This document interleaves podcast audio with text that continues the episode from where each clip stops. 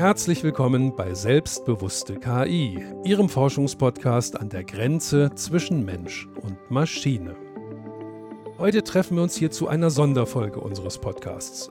Als Abschluss unserer ersten Staffel, in der wir uns in zwölf bereits ausgespielten Episoden rund um künstliche Intelligenz, Bewusstsein, Technikzukünfte, Utopien und Dystopien mit der Frage beschäftigt haben, was da eigentlich auf uns zukommen könnte und wie wir es gestalten möchten. Kann künstliche Intelligenz ein Bewusstsein entwickeln? Dazu haben wir viel gehört und einiges gelernt. Und einige unserer Gesprächsgäste aus den Episoden sind heute wieder dabei, und zwar gemeinsam. Und das hat eine kleine Vorgeschichte. Denn eigentlich war das Ganze so, dass wir ein Symposium durchführen wollten, im großartigen Futurium im schönen Berlin. Daraus wurde dann leider nichts, denn stattdessen saßen wir alle irgendwo in den eigenen vier Wänden herum und kamen nicht raus. Nun gut, dann eben als Podcast, könnte man meinen. Die eigentliche Besonderheit ist aber, dass wir mit unserer heutigen Folge selbst zu Gast sind, nämlich bei Schülerinnen und Schülern des Goethe-Gymnasiums im ebenfalls sehr, sehr schönen Bensheim an der Bergstraße. Die Schülerinnen und Schüler kapern sozusagen den Schlussstein der ersten Staffel unseres Podcasts Selbstbewusste KI und gestalten ihn in ihrem Sinne aus. Ich selbst als Host der Podcast-Serie habe also gleich frei, was auch nicht das Schlechteste ist. Freuen Sie sich also mit mir auf alte Bekannte und vertraute Stimmen. Auf den Science-Fiction-Autor Andreas Eschbach, auf Prof. Dr. Dr. Thomas Fuchs aus Heidelberg, auf Dr. Janina Loh aus Wien, auf Prof. Dr. Thomas Metzinger aus Mainz, auf Prof. Dr. Ralf Otte aus Ulm, auf Dr. Christian Vater aus Karlsruhe und auf Prof. Dr. Joachim Weinhardt, ebenfalls aus Karlsruhe. Wir schalten uns nun direkt in die Konferenz und ich übergebe hiermit an das traumhafte Moderatorenteam der heutigen Folge, an Laura Wolf und Luis Tillmann. The floor is yours. Ich wünsche uns allen eine erhellende und vergnügliche Runde. Viel Spaß! Hallo zusammen und schön, dass Sie heute alle eingeschaltet haben. Auch ich, Luis Tillmann und meine Kommilitonin Lara Wolf werden Sie heute durch eine spannende Diskussion führen und die Leitfragen unserer interessanten Mitschüler genauer auf die Thematik der KI eingehen. Viele spannende Podcast-Folgen liegen nun bereits hinter uns und es gibt Gesprächsbedarf. Oder Lara? Allerdings auch nochmal ein Hallo von meiner Seite und auch ich begrüße Sie recht herzlich zu unserer heutigen Gesprächsrunde. Wie Louis eben schon erwähnt hat, haben wir Schüler uns in den letzten Wochen mit den Podcasts von Herrn Wendland befasst und werden die heutige Diskussion nutzen und vielleicht die ein oder andere Lücke zu schließen. Louis und ich gehen, wie Herr Wendland schon erwähnt hat, zurzeit in die Q1 des Goethe-Gymnasiums in Bensheim. Zusammen mit unseren anderen Mitschülern aus dem Philosophiekurs haben wir mit der Unterstützung unserer Lehrkräfte Nicole Schnepp, Silvia Tonti und Larissa Kellermann einige Fragen formuliert, die bei der Beschäftigung mit KI in unseren Köpfen aufgekommen sind. Wir freuen uns, diese jetzt mit Ihnen zu teilen und hoffen, dass Sie von den Antworten der Experten ebenso viel mitnehmen können wie wir. Zunächst möchte ich Sie trotzdem erst einmal bitten, sich noch einmal vorzustellen für alle Zuhörer, die Sie noch nicht kennen. Und wir starten da direkt mal mit dem Herr Eschbach. Herr Eschbach, wo sind Sie denn heute zu uns zugeschaltet? Äh, ich bin hier zu Hause in der Bretagne und ähm, ja, hoffe, die Internetleitung ist stark genug bis nach Bensheim an der Weinstraße. Bis jetzt kann ich Sie super verstehen. Dankeschön. Herr Fuchs, auch Sie dürfen sich noch einmal ganz kurz vorstellen, für alle, die, die Sie noch nicht kennen. Ja, Thomas Fuchs, äh, ich spreche aus Heidelberg, mhm, bin dort ähm, Professor für philosophische Grundlagen der Psychiatrie und Psychotherapie. Okay, vielen Dank. Janina Loh, könnten Sie sich vielleicht auch noch mal kurz vorstellen? Ja, hallo. Ähm, mein Name ist wie gesagt Janina Loh. Ich äh, sitze gerade in meinem Wohnzimmer in Wien. Ich bin hier Technik- und Medienphilosophin an der Universität Wien, ähm, Doktorin der Philosophie und arbeite vor allen Dingen in Bereichen wie Roboterethik, Trans- und Posthumanismus, Verantwortungsforschung und feministische Technikphilosophie. Vielen Dank. Das ist ja auf jeden Fall ein weites Umfeld. Kommen wir zu Thomas Metzinger. Wo befinden Sie sich denn gerade? Ich sitze gerade im finstersten Hunsrück äh, und bin Professor für Philosophie an der Uni Mainz und habe da die letzten 20 Jahre Philosophie des Geistes zum Beispiel unterrichtet. Okay, vielen Dank. Damit haben wir uns auch schon öftermals beschäftigt. Ähm, Ralf Otte. Ja, ähm, ich sitze hier in Weinheim in der Nähe von Bensheim. Also ich winke Ihnen sozusagen zu. Ist ja fast die Nachbarstadt. Ähm, ich bin Professor für Künstliche Intelligenz an der Technischen Hochschule Ulm und habe seit einigen Jahren das Ziel, ähm, auf Maschinen tatsächlich Bewusstsein zu implementieren. Und ich freue mich, heute dabei zu sein. Vielen Dank, Herr Otter. Ähm, jetzt habe ich bei mir hier noch stehen den Christian Vatter. Sind Sie uns auch zugeschaltet? Das bin ich. Hallo. Äh, mein Name ist Christian Vater. Ich sitze auch in Weinheim. Ich bin äh, zurzeit wissenschaftlicher Mitarbeiter am äh, Institut für Technikzukünfte des KIT, am äh, Department für Technikgeschichte. Und äh, ich habe meine Doktorarbeit in der Philosophie in Heidelberg zu Ellen Turing in der Geschichte der Wissenschaftstheorie geschrieben. Herr Weinhardt, könnten Sie sich vielleicht kurz noch mal vorstellen? Mein Name ist Joachim Weinhardt. Ich bin Professor für evangelische Theologie an der Pädagogischen Hochschule in Karlsruhe mit einem Forschungsschwerpunkt zum Verhältnis von äh, Theologie, Geisteswissenschaften und Naturwissenschaften. Sehr interessant. Dann würde ich einfach sagen, wir fangen doch direkt mal an, oder Louis? Okay, dann lass uns starten. Am besten starten wir direkt mit der ersten Frage. Hierzu übergebe ich gleich mal an eine Schülerin, an Tanas Absharibash.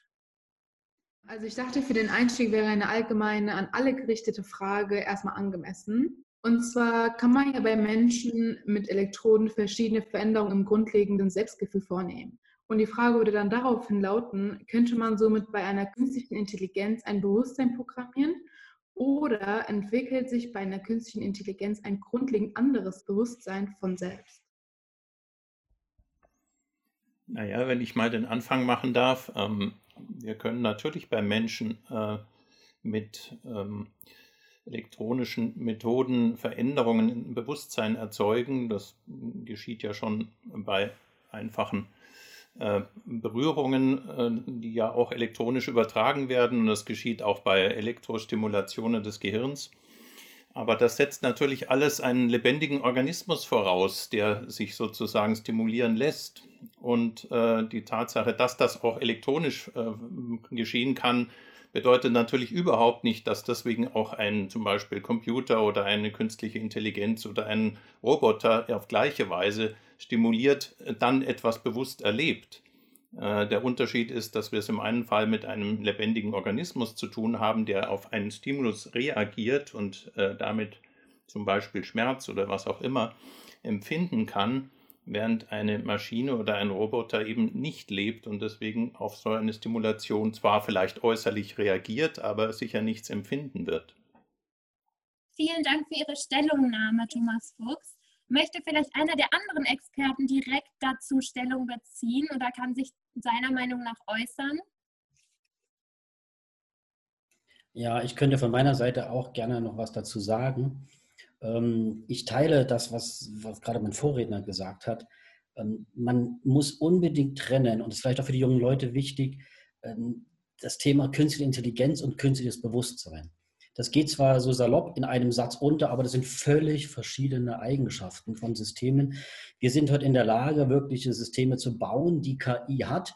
Also künstliche Intelligenz, würde ich sagen, ist, kann man mathematisch formulieren als Denken und als Lernen. Und das können wir auf technischen Systemen sehr gut nachbauen.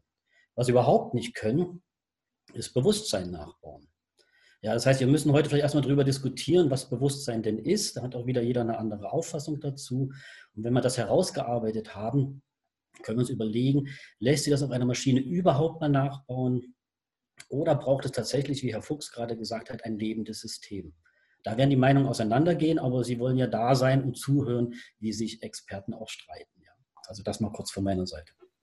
Richtig, gerade auf diese Reibereien wollen wir natürlich heute auch gezielt hinarbeiten, dass wir da einfach die unterschiedlichen Aspekte ähm, von den verschiedenen Expertenbereichen auch zusammenbringen. Frau Loh, Sie würde ich gerne dazu noch befragen.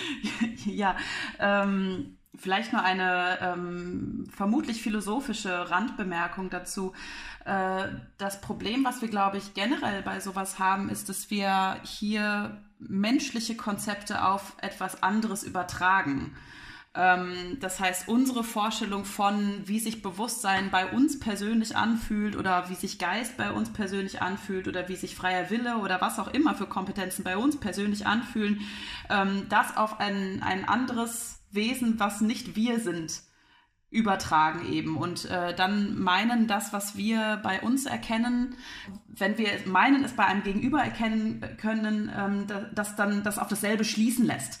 Äh, das Problem haben wir nicht nur bei Maschinen, sondern äh, bei allen anderen Wesen, letztlich auch bei Menschen selbst auch. Ne? Also das, was, was wir bei uns selbst vielleicht als Willensfreiheit begreifen, ähm, das schreiben wir auch allen jenen Wesen zu, die eben genauso aussehen und die sich genauso verhalten wie wir selbst und die dann, dazu hat Thomas Fuchs ja gerade schon einiges gesagt, äh, auch noch aus demselben Material bestehen wie wir selbst. Ähm, aber eigentlich, und dazu gibt es berühmte Philosophen wie beispielsweise Thomas Nagel, die dazu auch schon einiges gesagt haben, äh, können wir schon auch bei beim menschlichen Wesen nur schwer bestimmte Eigenschaften feststellen, äh, mit Sicherheit, die wir eigentlich auch bei, beim Menschen schon nicht äh, empirisch irgendwie nachweisen können. Also wenn Sie jetzt irgendwie mich aufschneiden würden und in mein Gehirn reinschauen würden, würden Sie dann irgendwo die Willensfreiheit sehen. Ein ganz ähnliches Problem haben wir eben mit allen möglichen anderen Phänomenen auch, wenn wir, äh, wenn wir da auf Maschinen und auf beispielsweise auch auf Pflanzen oder auch auf Tiere schauen, dass wir eigentlich hergehen und äh, einen, einen Extraschluss anstellen, ein extra Argument machen, äh, einen extra Schritt gehen, den, den wir bei Menschen ganz selbstverständlich gehen, weil wir eben annehmen, dass alles, was sich ähnlich verhält und ähnlich aussieht, auch ähnlich aufgebaut ist und ähnlich funktioniert und ähnliche, ähm, auf ähnliche Kompetenzen Rückschluss lässt. Rückschlüsse lässt. Ähm, aber äh, letztlich stellt sich dieses Problem in gleicher Weise eben auch da, wenn wir, ähm, wenn wir auch schon bei, bei menschlichen Wesen von Eigenschaften sprechen, die man nicht wirklich empirisch genau nachweisen kann. Vielleicht ein ganz kleiner Kommentar dazu. Ich bin mit allem einverstanden, nur den Wort Schluss oder Rückschluss würde ich zumindest für unser alltägliches Verhältnis zum anderen nicht so recht passend finden, denn wir schließen nicht aus einem äußeren Verhalten auf ein Innenleben, sondern wir nehmen das den anderen selbstverständlich als ein sich äußerndes, wenn Sie so wollen, beseeltes Wesen wahr, also ein ausdrucksvolles Wesen, es ist kein Rückschluss erforderlich, ähm, das ist wichtig, sondern es wäre eher ein sozusagen um, ein umgekehrter Schluss äh, auf einen Androiden notwendig, von dem wir sozusagen äh, dieses Bewusstsein gewissermaßen abziehen, das wir primär bei anderen unterstellen. Ja? Also im alltäglichen Kontakt haben wir keine Schlussfolgerungen auf das Innenleben. Darf ich da kurz eine Bemerkung einflechten? Es ist schon so, dass wir im Alltagsleben nicht erschließen, dass die anderen wie wir aussehenden Menschen auch also vermutlich Bewusstsein haben. Aber lernen müssen es doch Kinder schon. Das ist also teilweise durchaus auch Frage auch gemeint. Also kleine Kinder personalisieren ja auch Stühle und verhauen die dann, wenn die Stühle so frech sind, ihnen das Bein weh zu machen. Ähm, da würde ich doch dann schon sagen, es ist ein vergessenes, vielleicht nie bewusst gewesenes formales Schlussverfahren doch dabei. Oder würden Sie beide, Herr Fuchs und Frau Loh, das jetzt ablehnen? Ich versuche es mal.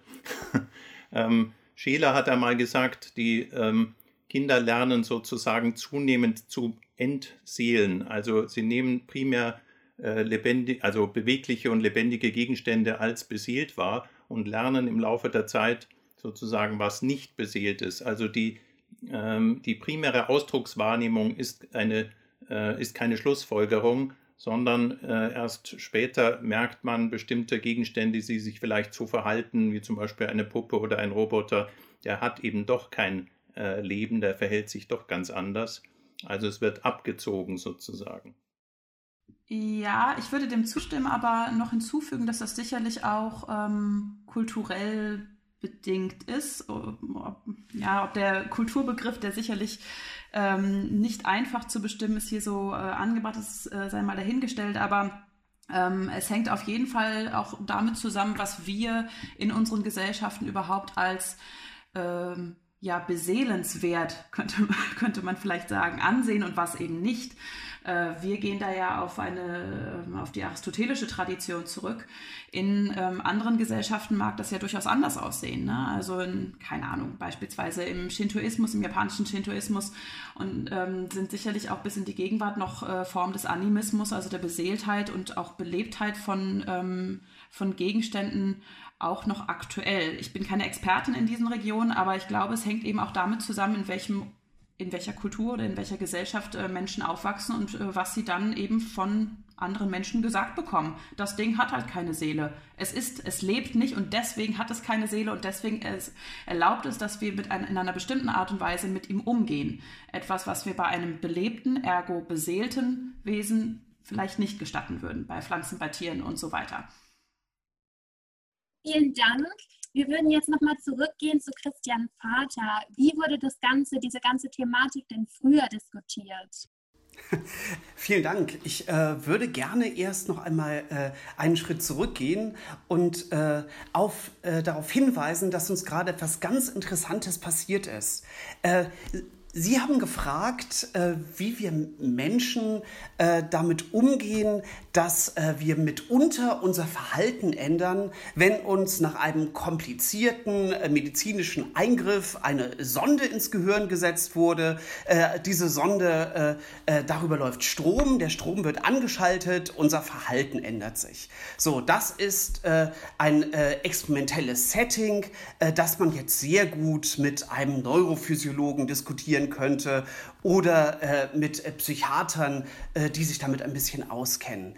Ähm, wir sind aber von dieser einfachen Frage gleich äh, zwei Schritte weitergegangen und zwar alle in unsere je eigenen äh, disziplinaren Richtungen, nämlich was hängt denn für uns an diesem winzig kleinen Experiment, das Bewusstsein oder das Nachbauen einer Intelligenz, die Frage des Unterschiedes zwischen Intelligenz Intelligenz und Bewusstsein.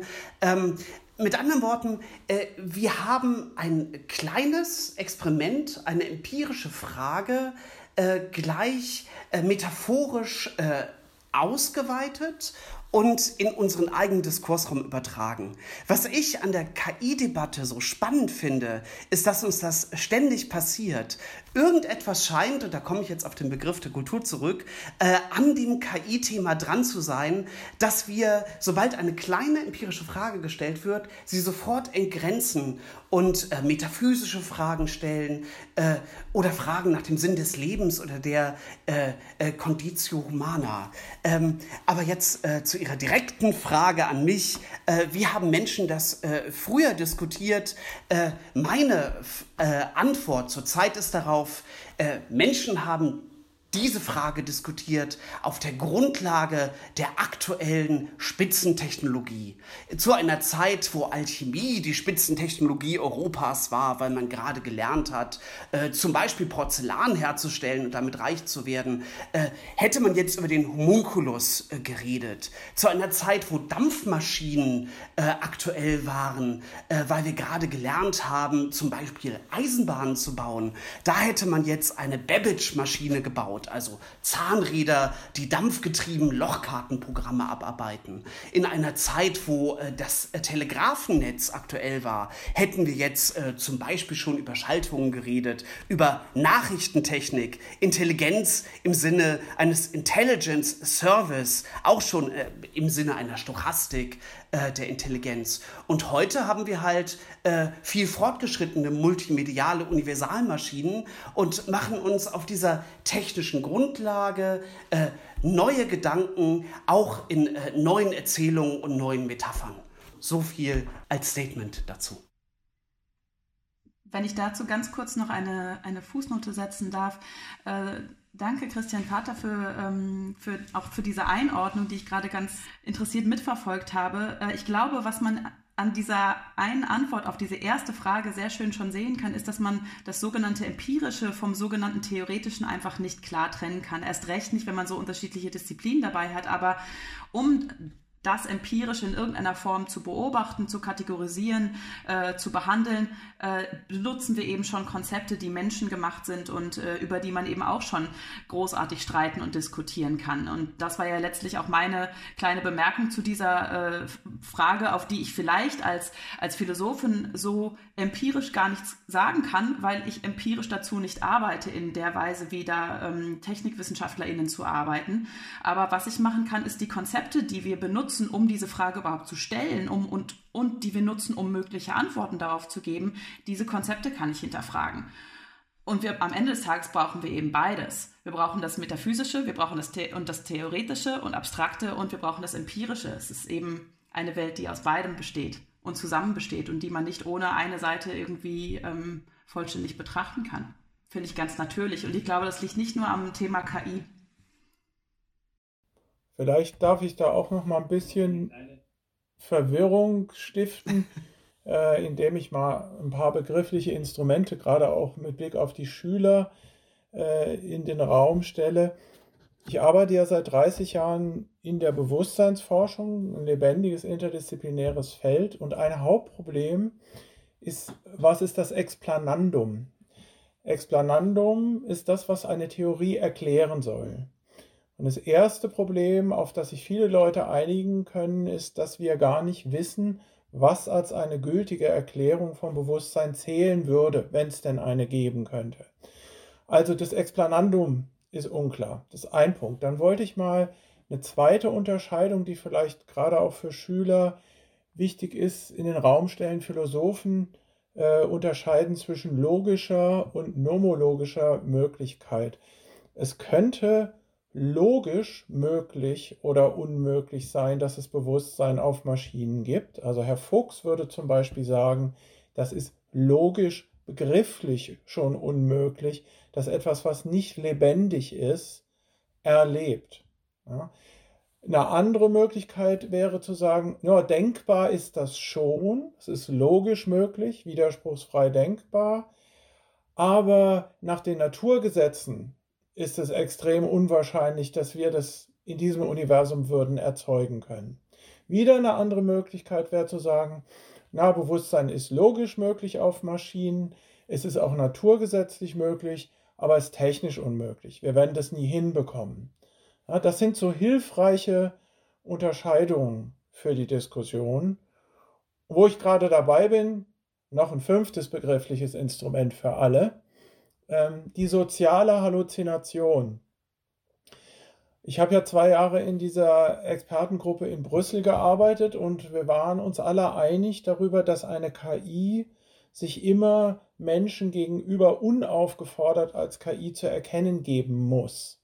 Ja, dass sie niemals die Illusion erzeugen muss, äh, darf, dass da vielleicht ein, ich nehme jetzt mal den altmodischen Begriff, beseeltes Gegenüber vorhanden sein könnte. Und wenn Sie sich so die neueste Forschung zu Deepfakes anschauen, also perfektes HD-Audio, ganz perfekte emotionale Gesichtsmimik, ähm, da werden die meisten jungen Leute, die hier teilnehmen, sie werden in ihrer Lebenszeit sehr bald konfrontiert sein mit Systemen, die fotorealistische Avatare haben, natürlich sprachig mit ihnen kommunizieren in HD-Audio. Sie werden keine Grammatikfehler erkennen. Das heißt, dieses Risiko ist ganz real, dass diese Systeme das Gefühl erzeugen, ähm, da wäre ein anderes erlebtes Selbst äh, dahinter. Und natürlich haben wir so soziale Halluzinationen, die kennen wir alle schon. Ja, wenn Sie sich nachts den Fuß stoßen an der Kommode auf dem Weg zum Klo und es tut furchtbar weh, dann schreien Sie die Kommode an. Äh, oder wenn Ihr Computer nicht funktioniert. Das heißt, wir fallen alle in dieses animistische Weltbild ganz schnell zurück. Auch als Erwachsene, wenn wir das wissen, ähm, wir haben unsichtbar, manchmal fühlen wir uns bedroht durch unsichtbare Entitäten. Das ist auch ein ganz hilfreicher Begriff, soziale Halluzinationen. Aber mehr will ich erstmal gar nicht sagen. Also Getränkeautomaten sind ja eindeutig beseelt und sie sind uns nicht wohlgesonnen. Das kennt, glaube ich, jeder. Herr Eschbach, ich würde Sie gerne noch zu einem anderen Thema befragen. Also erst ja. noch einmal danke an Herrn Metzinger, der uns heute aus der schönen Rheinland-Pfalz zugeschaltet ist. Und ja, genau, jetzt möchte ich mich noch einmal auf den Herr Eschbach beziehen ähm, und auf die Frage zurückkommen, was könnte man aus diesem Stoff der Entgrenzung bzw. der Metaphysierung machen? Ah, da könnte man ganz viele verschiedene Sachen draus machen. Also ne, im Prinzip eine, eine ganze schriftstellerische Karriere. Also eine Sache wäre zum Beispiel, wie schon gesagt wurde, wir unterstellen, wenn wir einem Menschen, wenn, jem, wenn wir jemand gegenüberstehen, der aussieht wie ein Mensch, dann unterstellen wir ihm, dass er so ist wie wir. Ähm, einem Androiden würden wir das nicht unterstellen. Also ein Androide, der so daherkommt und sagt, ich bin äh, nicht bloß eine künstliche Intelligenz, ich habe auch künstliches Bewusstsein. Ich bin ein Gegenüber, ich bin ein Wesen.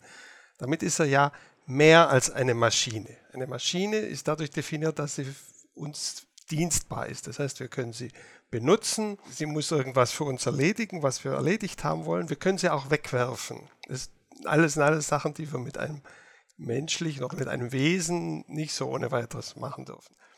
Also, aber ein Androide, der müsste sozusagen beweisen, dass er ein Wesen ist und nicht bloß so eine Deepfake äh, oder eine, eine, eine KI, die vortäuscht, äh, mehr zu sein, als sie ist. Also mehr als eine Maschine.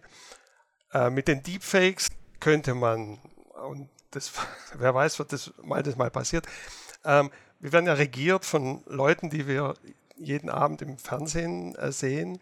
Vielleicht stellt sich eines Tages raus, dass der Präsident des Landes X überhaupt nie existiert hat, sondern dass das eine, äh, eine KI mit, äh, mit vorgetäuschter ähm, äh, also mit diesen, mit diesen, äh, die eben so visuell auf dem Bildschirm in Erscheinung tritt und, und womöglich sogar die Entscheidungen getroffen hat, aber es gibt die Person nicht dahinter, sondern ist, also da ließe sich viel draus machen.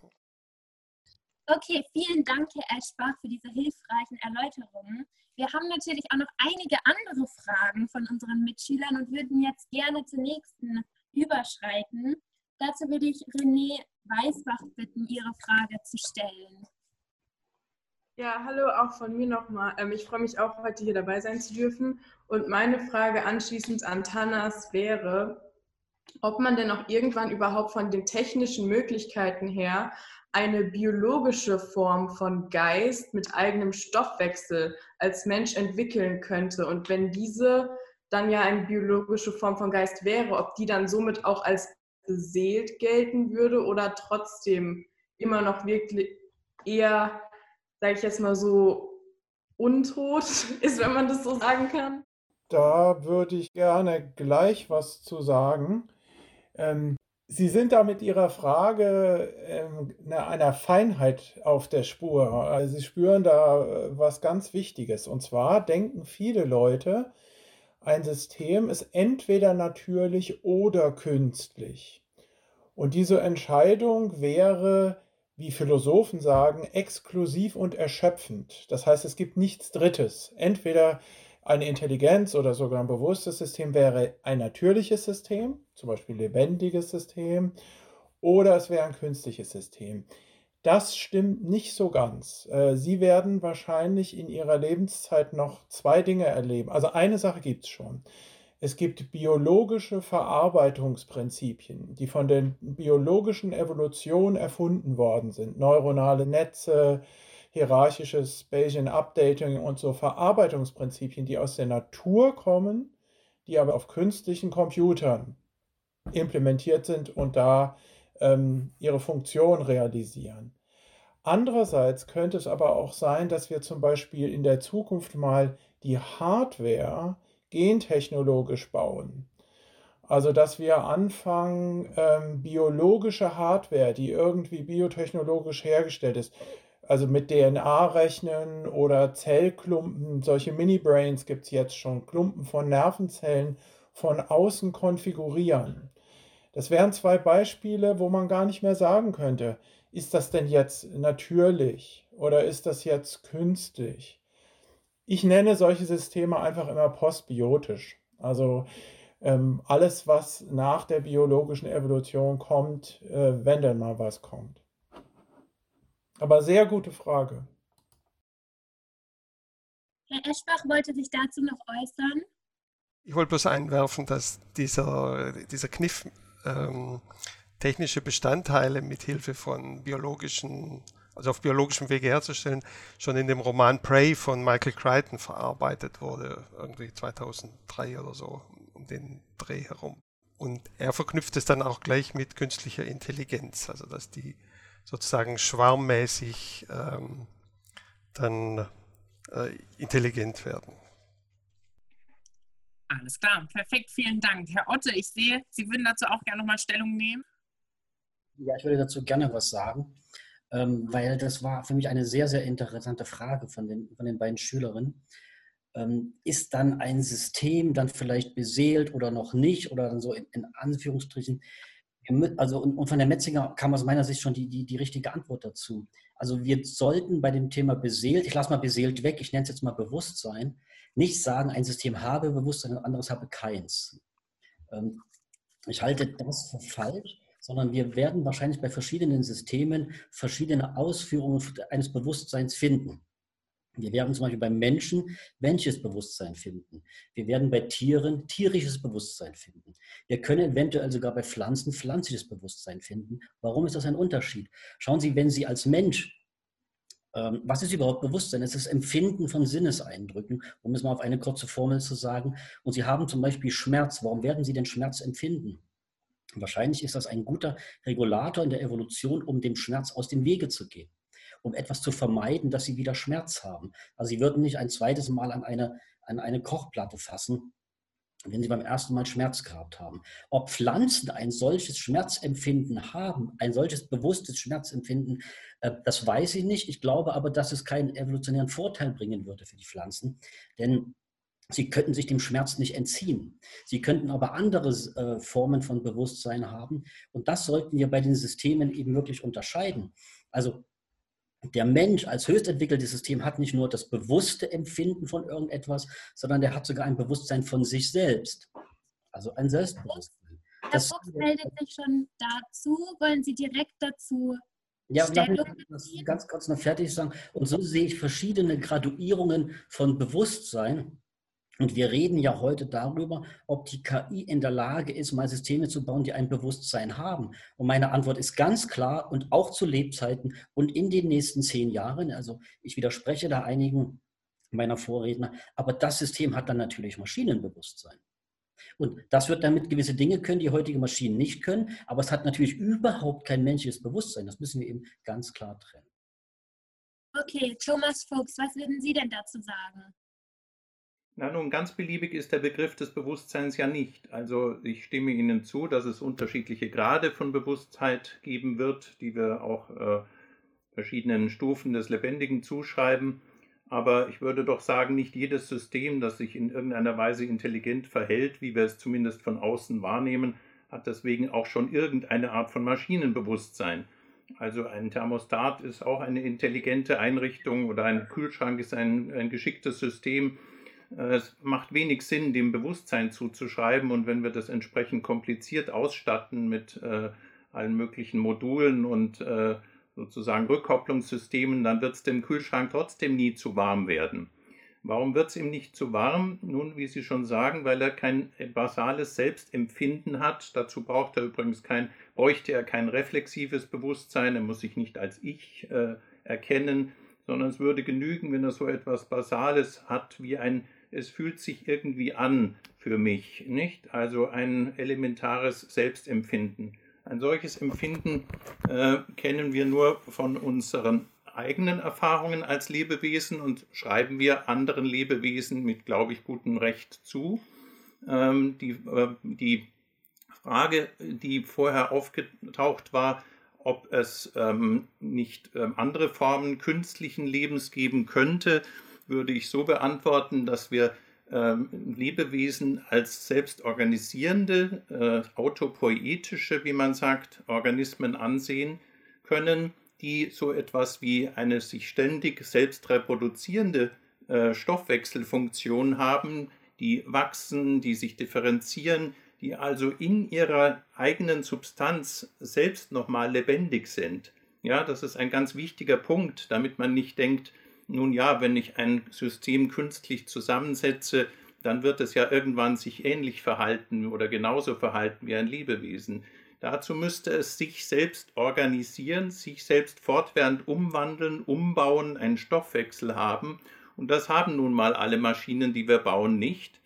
Wenn wir äh, künstliches Leben herstellen, dann könnten wir es nur so, dass wir alle Bedingungen dafür sozusagen voraus, äh, also äh, erzeugen, zum Beispiel im Labor, dass dieses Lebewesen sozusagen von selbst entstehen könnte und sich organisieren würde, dann hätten wir zwar sozusagen die Voraussetzungen für Leben geschaffen, aber das Leben wäre per se nicht mehr künstlich, weil es eben jetzt von selbst, aus sich selbst heraus entsteht und sich organisiert.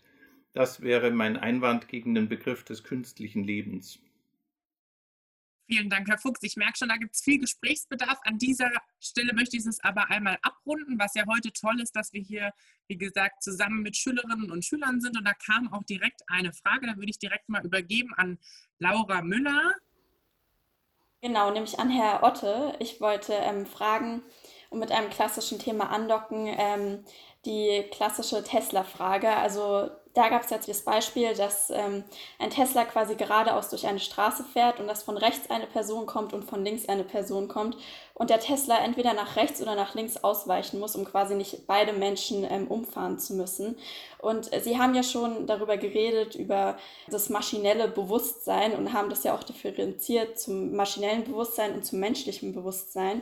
Und ähm, würden Sie sagen, dass zum Beispiel der Tesla so ein Bewusstsein brauchen würde, um zu entscheiden oder die Entscheidung abnehmen zu können, welche Person, also zu welcher Person er jetzt ausweichen würde? Äh, Laura, vielen Dank für diese Frage, aber die ist viel schwieriger zu beantworten, als du wahrscheinlich äh, denkst. Ähm, wenn wir uns über den Tesla oder über das autonome Fahren unterhalten, dann, dann bin ich sehr, sehr skeptisch, dass diese Fallbeispiele tatsächlich mal Wirklichkeit werden, weil es nicht kommen wird. Ich gehöre zu denjenigen KI-Forschern äh, weltweit, die sagen, künstliche Intelligenz ja, autonomes Fahren, vollautonom, wird in den nächsten Generationen nicht auf der Straße möglich sein. Und da gibt es viele Probleme. Eins davon ist ein ethisches Problem, was du gerade genannt hast. Und wir dürfen überhaupt nicht eine Maschine entscheiden lassen, wen sie totfahren wird. Das ist verboten worden. Da gibt es auch gerichtliche. Herr Metzinger ist da, der wird es gleich besser sagen können als ich. Aber es geht nicht. Und wenn wir dieser Maschine Bewusstsein geben würden, dann ist es ein Maschinenbewusstsein, dann kann sie überhaupt noch nicht über einen Menschen bestimmen. Wie wird denn in einem solchen Fall im solchen Fall, der ja passieren kann, wie passiert es denn? Sie fahren selber mit dem Auto, Ihre Bremsen versagen und links steht ein kleines Kind und rechts steht der Opa und Sie müssen in dieser Millisekunde entscheiden, wen Sie totfahren, weil es vielleicht keine andere Möglichkeit gibt. Und wenn Sie dann eine Entscheidung getroffen haben, dann stehen Sie vor Gericht als Mensch, weil Sie als Mensch entschieden haben, welchen anderen Menschen Sie opfern. Und das können wir niemals einer Maschine übergeben. Ich bin absolut dagegen, dass wir eine Maschine wie auch immer entscheiden lassen, wen sie tot zu fahren hat. Und da wir ja solche Sachen programmieren, ich arbeite ja mit Autokonzernen zusammen, kann ich Ihnen nur sagen, nie, kein einziger KI-Mann würde ein solches Programm schreiben, was nachher auswählt, welchen anderen Menschen sie opfern. Ja, Nina Loh, wir hatten gesehen, Sie wollten eigentlich auch noch dazu was sagen, aber wir haben noch von anderen Schülern eine andere Frage für Sie vorbereitet und dazu würde ich jetzt erstmal an Eva Russo übergeben.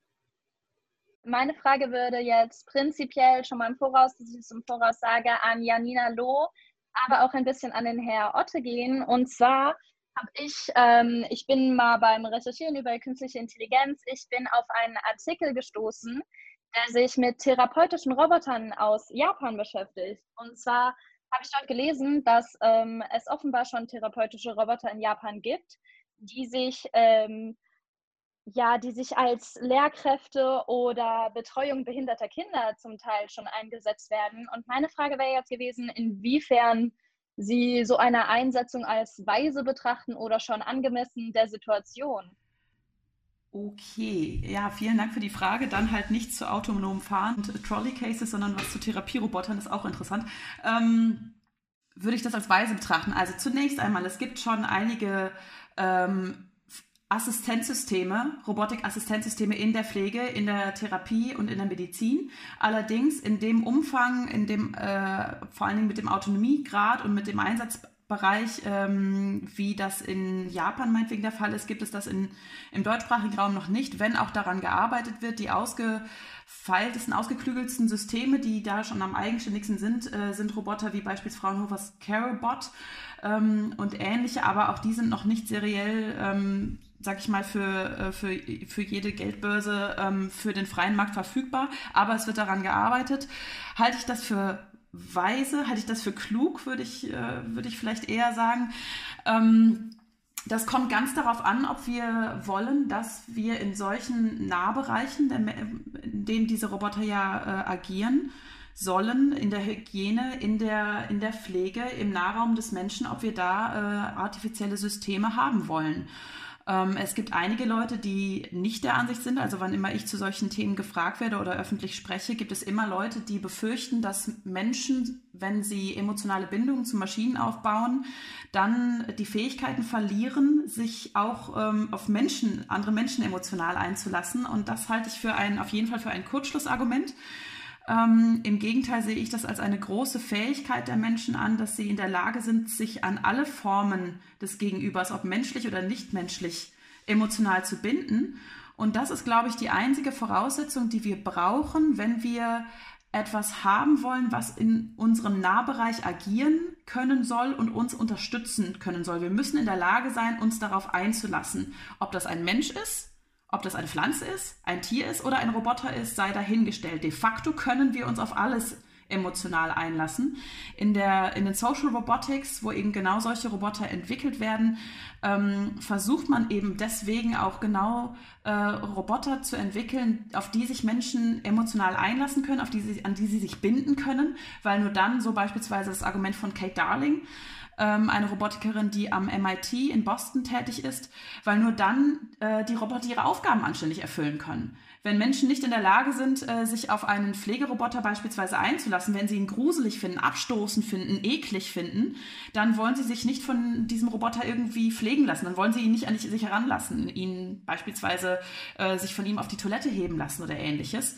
Ähm, und in manchen Bereichen, gerade in den Bereichen, in denen Maschinen und Menschen sehr nah miteinander wirken, ist es eben sehr wichtig, dass wir in der Lage sind, uns emotional an diese Maschinen zu binden. Wenn wir gar nicht der Ansicht sind, dass wir Maschinen in diesem Bereich überhaupt haben wollen, de facto sind sie als Assistenzsysteme eben jetzt dort schon tätig. Aber wenn wir das äh, bis auf weiteres wirklich ausschließen wollen, wenn wir Pflege und Therapie ähm, zumindest in ihren Extremformen an menschliche Expertise binden wollen, dann dürfen wir auch nicht Roboter bauen, auf die sich Menschen in irgendeiner Form eben emotional einlassen können. Hierzu vielleicht noch mal eine kleine Rückfrage. Denken Sie denn, der Mensch könnte sich an diese Roboterhilfe gewöhnen? Auf der einen Seite tut er das schon, auf der anderen Seite ist es auf jeden Fall auch wieder eine gesellschaftliche Frage und eine höchst, hochgradig individuelle Frage.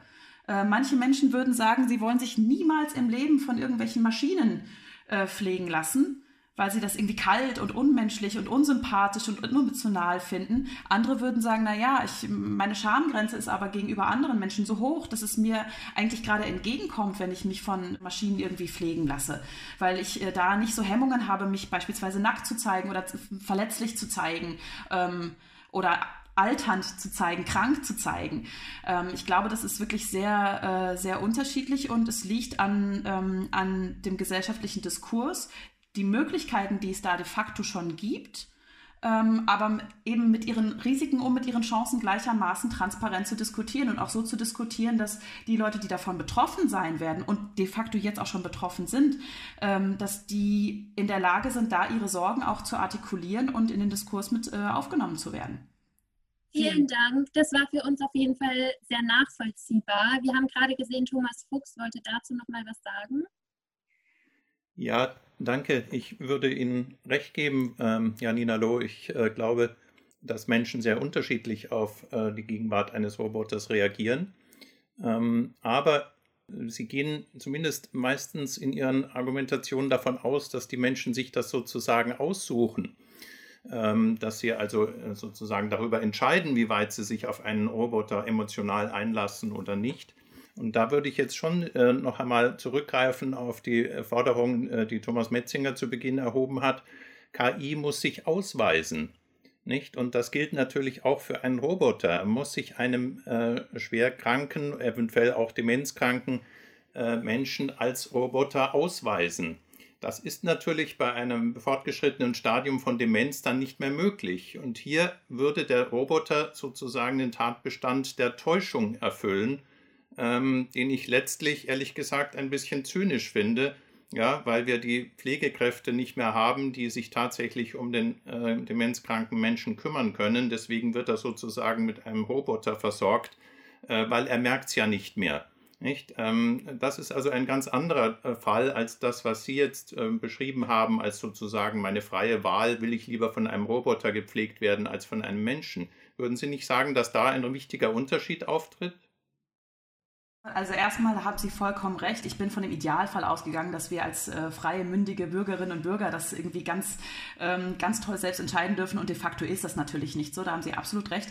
Ich glaube aber, das hängt wirklich sehr von dem äh, von dem konkreten robotischen System ab, von dem wir hier sprechen. Es gibt ja, weil Sie gerade die Demenzforschung, äh, die Demenz angesprochen haben, äh, Therapiesysteme, Assistenzsysteme, wie jetzt beispielsweise die Roboterrobe Paro, ähm, die ja mit großem Erfolg eingesetzt wird beispielsweise, die muss sich nicht vorher als Roboter ausweisen. Und da ist es auch, glaube ich, also wie gesagt, ich bin da keine Expertin, aber ich äh, nehme an, dass es für ähm, die meisten Menschen, die mit dieser Roboter Umgang haben, vollkommen irrelevant ist, ob sie äh, ein Roboter oder ein, ein Tier ist. Ähm, de facto hat diese Robot, äh, Roboterrobber aber im Einsatz mit menschlichen Pflegerinnen und Pflegern gemeinsam äh, große Erfolge im Umgang mit Patientinnen und Patienten gezeigt, die unter Demenz, an Demenz leiden.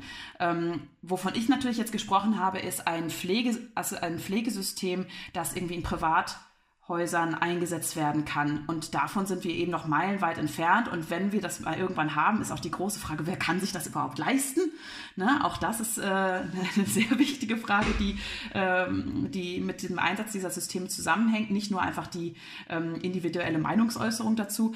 Aber ich glaube, es ist ganz wichtig, ähm, egal ob wir von Pflegerobotern sprechen oder von Militärrobotern oder von Sexrobotern oder was auch immer von Robotern, dass wir ganz genau sagen, was ein Roboter das jeweils ist, was der für eine Aufgabe hat, was für eine Autonomie, also Reichweite der hat, was er machen kann und was nicht. Und davon abhängig, glaube ich, ist es, ähm, wie wichtig ist es, dass sich der Roboter in seinem, äh, in seinem Roboterwesen irgendwie kenntlich machen muss. Ja. Perfekt. An dieser Stelle möchte ich einmal ganz kurz einhaken und noch einmal Herr Metzinger befragen. Herr Metzinger, überzeugen Sie die Argumente Ihrer Vorredner oder ähm, positionieren Sie sich da ganz anders? Ich wollte einfach die beiden Beispiele, die schon angesprochen sind, mal in den Vordergrund rücken, damit alle darüber nachdenken können. Das sind klassische, konkrete Probleme für die angewandte Ethik. Diese Schmuseroboter, die Frau Loh eben angesprochen hat, die erhöhen die Lebensqualität von Demenzkranken. Eben haben wir gesagt, soziale Halluzinationen wollen wir nicht erzeugen. Das ist menschenverachtend. Das ist aber ein Beispiel für eine medizinische Anwendung, nennen wir es mal ein soziales Placebo von sozialen Halluzinationen. Sowas wird öfters kommen in der Zukunft, ja. Ähm, das sind Fragen, mit denen sich gerade die Jüngeren unter Ihnen werden immer mehr beschäftigen müssen. Ja? Das fing mit Tamagotchis an und so weiter. Wenn man die Lebensqualität dadurch erhöhen kann, dass man Leute täuscht, dass man Patienten mit Hilfe von KI täuscht, sollte man das tun. Ich gebe darauf keine Antwort. Anstatt stattdessen ein zweites Beispiel. Eine, eine Umfrage in der Studie, das mich, die mich mal sehr überrascht hat, war, dass viele alte Leute, die bettlägerig sind und gepflegt werden, lieber von einer Maschine die Windeln gewechselt bekämen, als von ihren eigenen Kindern. Also die natürliche Intuition ist, der menschliche Kontext wäre doch zu Hause gepflegt zu werden von den eigenen Kindern. Es zeigt sich aber, dass das in der Wirklichkeit gar nicht so ist. Viele dieser Patienten würden sich wünschen, ohne Bewusstsein ähm, die Windeln gewechselt zu bekommen, ja, von einem System, mit dem sie kurz alleine im Zimmer sind. Das sind alles so ähm, Komplikationen. Ja, also es gibt Patienten, die würden sich das, was Habermas vor vielen Jahren mal die Technisierung der Lebenswelt genannt hat, wünschen, weil sie sich einfach schämen, ja, äh, sich die Windeln äh, von einem Kind wechseln zu lassen, dass das vielleicht spürbar nur mit einer gewissen Überwindung tut oder aus einem Verpflichtungsgefühl heraus. Ich will da gar nicht sagen, was ich selber richtig finde, nur das sind zwei Beispiele, an, der sie, an denen Sie das auch in der Schule ganz hervorragend äh, diskutieren können, was Sie selbst eigentlich richtig finden. Vielen Dank für die Beispiele. Ich denke, da hat jeder jetzt so ein Bild bekommen einmal, wie man sich das ungefähr vorstellen kann. Was ja heute besonders spannend ist an unserer Diskussion, ist, dass wir hier auch Lehrkräfte zugeschaltet haben. Ähm, da würde ich mich gerne mal auf die äh, Nicole Schnepf beziehen. Die hat hierzu eine Frage. Ich habe mich gefragt, nachdem wir jetzt immer auf die Maschine gucken oder auch äh, gegebenenfalls auf die betroffenen Patientinnen und Patienten, ähm, wie auch so die gesellschaftlichen Auswirkungen sind. Ähm, also Maschinen schaffen ja Möglichkeiten und ähm, es gibt die Entwicklung äh, von KI und da wird dran geforscht und ich denke, das äh, können wir auch nicht verbieten oder ist auch erwünscht. Ähm, aber mit dieser Entwicklung geht ja auch wieder eine Verantwortung einher und ähm, allein, dass so eine Maschine und vielleicht auch noch eine un unvollkommene Maschine existiert oder ein Roboter wie ein Pflegeroboter, ähm, ob nicht seine bloße Existenz ja schon äh, uns irgendwie in Zugzwang setzt. Also ich denke immer so an ähm, ja, medizinisches Personal, die überlegen müssen, ähm, ja, setze ich eine Herz-Lungen-Maschine an, ja oder nein? Ein, setze ich eine Herz-Lungen-Maschine ein, ja oder nein? Ähm, so geht das dann vielleicht auch zum Beispiel mit den Pflegerobotern. Äh, wenn es sie gibt, muss ich sie auch einsetzen, ob jemand will oder nicht, weil letztendlich stellt sich die Frage, ob jemand gepflegt wird oder ob jemand nicht gepflegt wird und nicht, ob jemand von einem Roboter gepflegt wird oder nicht von einem Roboter gepflegt wird weil wir haben zum Beispiel ja Pflegenotstand und ähm, dann würde man vielleicht, wenn sich das etabliert hat, auch so einen Roboter ähm, zurücksetzen und dann ähm, zurückgreifen. Und dann wäre eben halt die Frage, ja, was macht das eigentlich mit unserer Gesellschaft, wenn, ähm, so wie Janina Loja auch angespielt hat, äh, Menschen vielleicht die Wahl haben sollten, aber auch ja schon durchgeklungen ist, dass sie die Wahl vielleicht nicht immer haben. Und äh, ja, die Maschine ist da und muss von Ärzten oder von Pflegekräften eingesetzt werden. Und ähm, ja, was macht das mit unserer Gesellschaft, habe ich mich da gefragt. Herr Metzinger. Ähm, ein wichtiger Punkt äh, ist, dass es viele Leute gibt, die Geld verdienen wollen mit dieser technologischen Revolution. Das heißt, Sie haben eben gefragt, was macht es mit unserer Gesellschaft? Es gibt natürlich starke Kräfte, die gerne möchten, dass mehr Pflegeroboter eingesetzt werden, weil sie die bauen und verkaufen. Ich sage es mal sehr einfach. Das heißt, es gibt äh, eine Wirtschaftslobby auch im Bereich äh, der KI-Industrie, die sehr aktiv ist und die wird natürlich versuchen, die Gesellschaft in eine bestimmte Richtung äh, zu drücken und bestimmte Technologien immer stärker einfach auf dem Markt zu verteilen. Das ist auch eine, äh, eine Frage an uns alle, inwieweit wir die Dinge wirklich wollen und äh, dass wir immer sehr genau schauen, erhöhen die unsere Lebensqualität oder vielleicht nur die Lebensqualität von irgendwelchen Leuten in Kalifornien, die eh schon sehr viel Geld haben. Hinzu kommt noch, dass das Gesundheitssystem natürlich auch spart, wenn Roboter statt Pflegekräften eingesetzt werden. Ne? Also ich ergänze das nur. Auch da könnte eine wichtige ökonomische Drucksituation entstehen, die uns äh, unfrei macht, uns da zu entscheiden. Also als Ehemann einer ehemaligen Krankenschwester kann ich hier einwerfen, dass ich das für ein Scheinproblem halte. Wir haben ja nicht die Situation, dass so viele Pflegekräfte gibt, denen man dann den Job wegnehmen würde. Ich glaube, dass, dass sich das Problem in Zukunft eher verschärfen wird, weil wir wesentlich mehr alte Leute haben werden und wesentlich weniger junge. Also ich glaube nicht, dass das äh, hier ein wirkliches Problem ist meinte nicht, dass die Pflegekräfte sozusagen durch Roboter ersetzt werden, sondern dass der Mangel an Pflegekräften dadurch äh, sozusagen behoben wird, dass nicht Pflegekräften zum Beispiel ein höheres Gehalt bezahlt wird oder sie angeworben werden oder besser ausgestattet werden, sondern dass man die billigere Lösung wählt, nämlich Roboter zu implementieren. Falls das die billigere Lösung ist. Ja, es ist sicher die billigere Lösung, wenn die mal Serie produziert werden. Ich würde gerne nochmal die ethischen Gründe in den Vordergrund stellen und dazu noch einmal Frau Lobe fragen. Kann dem, was meine Kollegen vorher gesagt haben, gar nicht mehr so viel hinzufügen, aber äh, was die ethischen Fragen anbelangt, tatsächlich, ich glaube, äh, es ist unsere, jetzt meine ich mit unsere vor allen Dingen äh, Akademie, also die Wissenschaftlerinnen und Wissenschaftler, unsere Aufgabe, aus unseren jeweiligen Disziplinen heraus einen Diskurs zu führen, der es erlaubt, eben möglichst transparent, möglichst divers, möglichst heterogen allen Beteiligten in einer Gesellschaft äh, ein Mitspracherecht ermöglicht. Also und ein Verständnis der ethischen Herausforderungen, vor die uns die, die, die technologischen Entwicklungen stellen.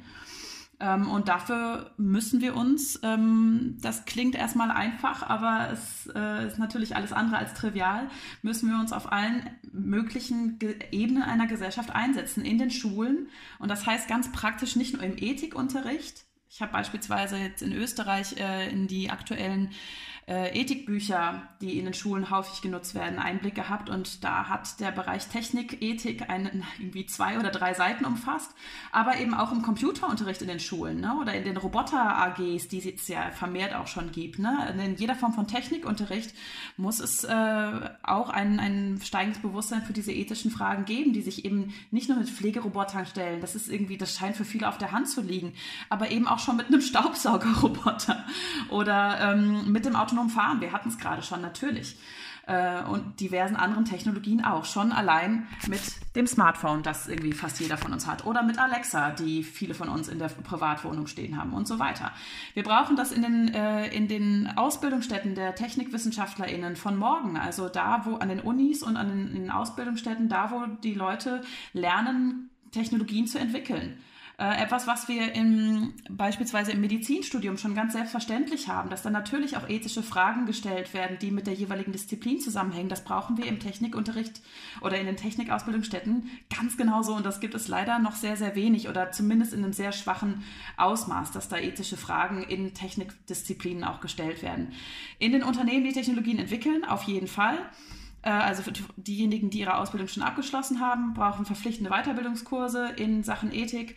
Und ähm, auch das haben wir in Teilen leider erst auf der äh, in institutionellen, auf der politischen und rechtlichen Ebene in Form von Ethikgremien. Ja, wir haben die weltweit erste Ethikkommission zum autonomen Fahren in Deutschland 2015 eingerichtet, aber das ist eben nur zum autonomen Fahren.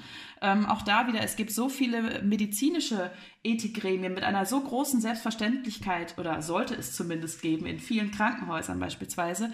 In der Technik haben wir es bislang noch nicht über so allgemeine Roboterräte hinaus geschafft, die sich so seltsame Fragen stellen, wie ob man KI vertrauen kann. Eine Frage, die ich, also das ist jetzt eine andere Diskussion, aber die ich für einigermaßen ähm, seltsam halte.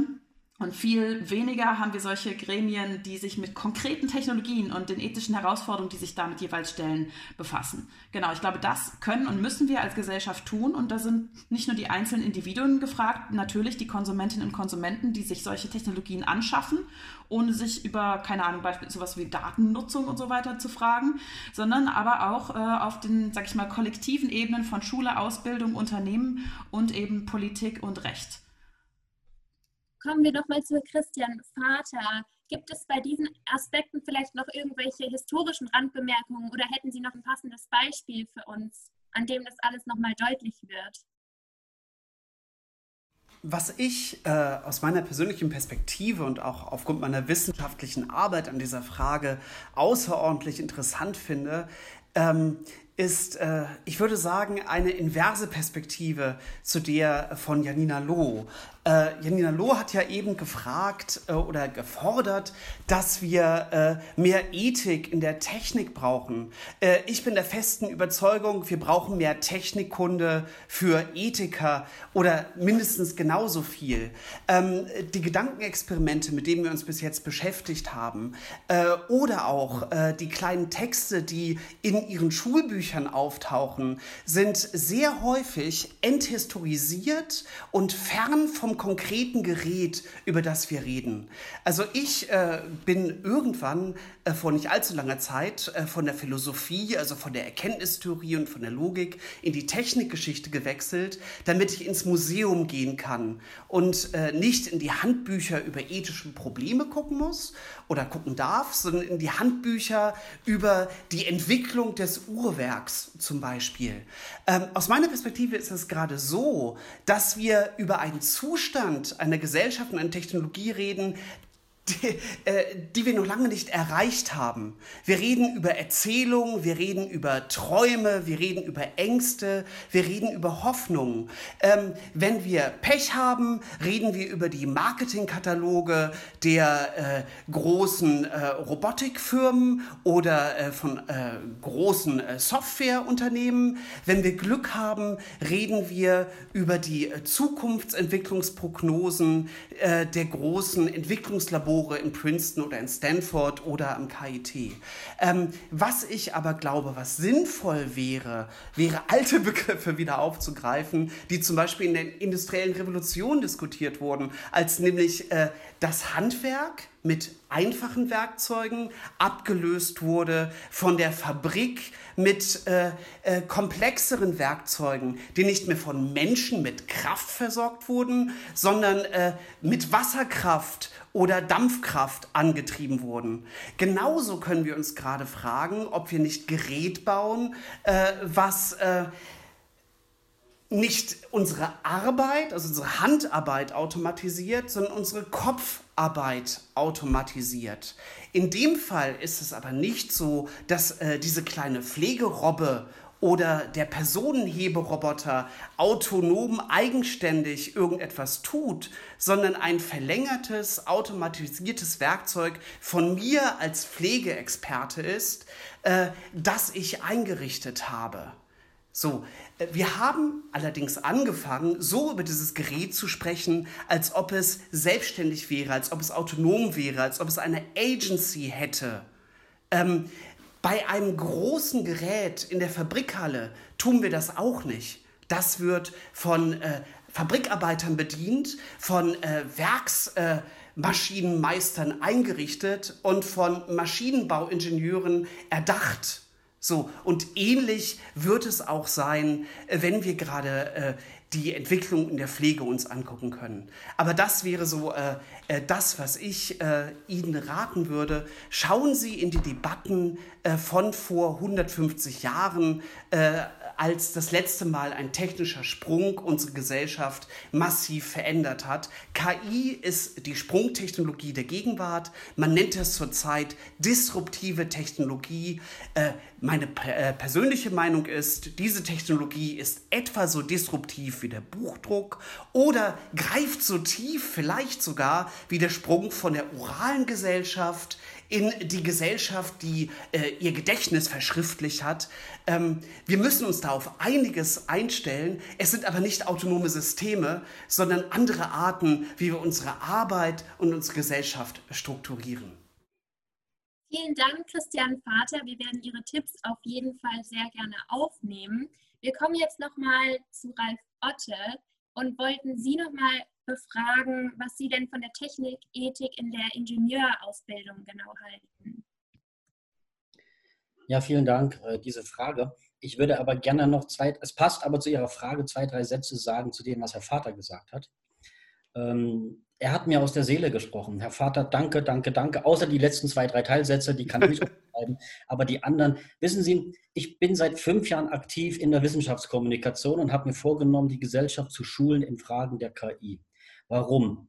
Weil es passiert genau das, was gerade im Augenblick passiert. Wir Ingenieure werden befragt, wie wir die, ob wir ethische Ausbildung machen.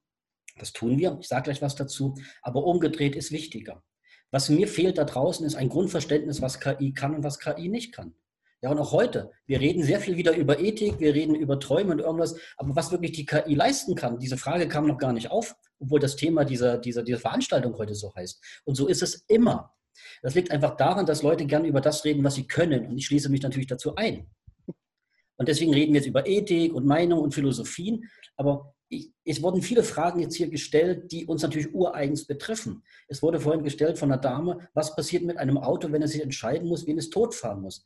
Das sind aber Diskussionen, die sind so weit abgehoben von der Realität, dass wir sie im Augenblick gar nicht führen müssen. Denn sowas wird nicht kommen. Wir sind in der Lage, nicht in der Lage, in den nächsten 50 Jahren ein Auto zu bauen, was vollautonom auf den Straßen fährt. Egal, was Sie da hören. Egal, wie Sie zugeschüttet werden von Silicon Valley und von Tesla. Es wird nicht kommen. Und damit beschäftigen wir uns als KI-Forscher schon sehr intensiv. Und ich sage Ihnen, das sind Diskussionen, die, die Sie in die falsche Richtung lenken. Auch der mobile äh, Pflegeroboter, der die Treppen hochgeht, die Tür aufmacht und die alte Frau pflegt, er wird nicht kommen. Das kann gar niemand bauen. Aber wir diskutieren uns die Köpfe heiß über diese Dinge und die Probleme werden damit übersehen. Und wir haben gravierende Probleme mit der KI. Die KI wird heutzutage als Überwachungstechnologie eingeführt. Wir setzen sie ein, in, machen Kameras, wir machen ähm, maschinelles Sehen, wir machen Gesichtserkennungen und da redet keiner drüber. Das heißt, ich gebe Ihnen ein Beispiel. Vor ein paar Jahren haben wir im Südkreuz in Berlin haben wir eine Kamera aufgestellt und dann wurde geguckt, ob wir 300 Gefährder Terroristen erkennen würden. Ja, das hat, haben sie gemacht, weil, weil Facebook und Google sagen, mit 97 Prozent Erkennungsrate können wir diese, diese Terroristen rauserkennen. Von wegen. Wenn Sie sich das alles ganz genau angucken, dann haben die 10.000 Fehlalarme. Das heißt, 10.000 Leuten wird unterstellt, sie wären ein Gefährder. Die sind es aber gar nicht. Und so ist die gesamte Technik der KI, die wird heute eingesetzt zur Bonitätsschätzung, sie wird eingeschätzt, für, ob also, habe ich gerade gesagt, zur Gesichtserkennung. Und all diese Techniken sind nicht ausgereift und damit werden wir gerade überladen, wir werden überwacht, wir werden in den digitalen Raum geführt. Und das, finde ich, diese Diskussion sollten wir führen. Und nicht diese Traumdiskussion. Und der Vater hat es gerade gesagt, was könnte denn passieren in der Pflege? Und es wird in dieser Generation nicht passieren. Es wird auch nicht voll autonom gefahren. Es wird kein System mit menschlichem Bewusstsein existieren. Es wird auch keine Killermaschine geben. Wir können das alles nicht bauen. Aber wir haben jetzt schon eine KI gebaut, die so gefährlich ist für die Gesellschaft. Und darüber müssen wir doch reden, weil wir jetzt oder Sie als Gesellschaft mitentscheiden wollen. Wollen wir das? Wollen Sie überall Kameras haben? Wollen Sie komplett überwacht werden? Wollen Sie, wenn Sie einen Kredit bei der Bank bekommen, dass eine riesen Maschine losläuft? Wollen Sie, wenn Sie im Internet googeln, da wird genau geguckt, wie bewegt sich Ihre Maus? Dann wird geguckt, wo geht Ihr Blick auf dem, auf, der, auf dem Bildschirm hin? Dann wird geguckt, auf welchen Seiten waren Sie? All das macht die KI. All das werten wir heutzutage aus und das ist eine wirklich essentielle Gefahr für die Gesellschaft. Die ist viel größer als all diese Themen, die wir so als Flausen im Kopf adressieren. Und meine Sorge ist, dass wir alle Leute falsch führen und die diskutieren über Probleme und in der Zwischenzeit werden wirklich gruselige Systeme installiert. Das tun die KI-Forscher ja. Und jetzt komme ich zu Ihrer Frage. Jawohl, ein großer Bestandteil meiner Ausbildung ist die Ethik. Ich mache das mit meinen Leuten. Also ich würde gerne auf äh, den sehr nachvollziehbaren Kommentar von Ralf Otte eingehen, den ich in vielerlei Hinsicht auch teile. Ich glaube, es war eher eine Art Missverständnis.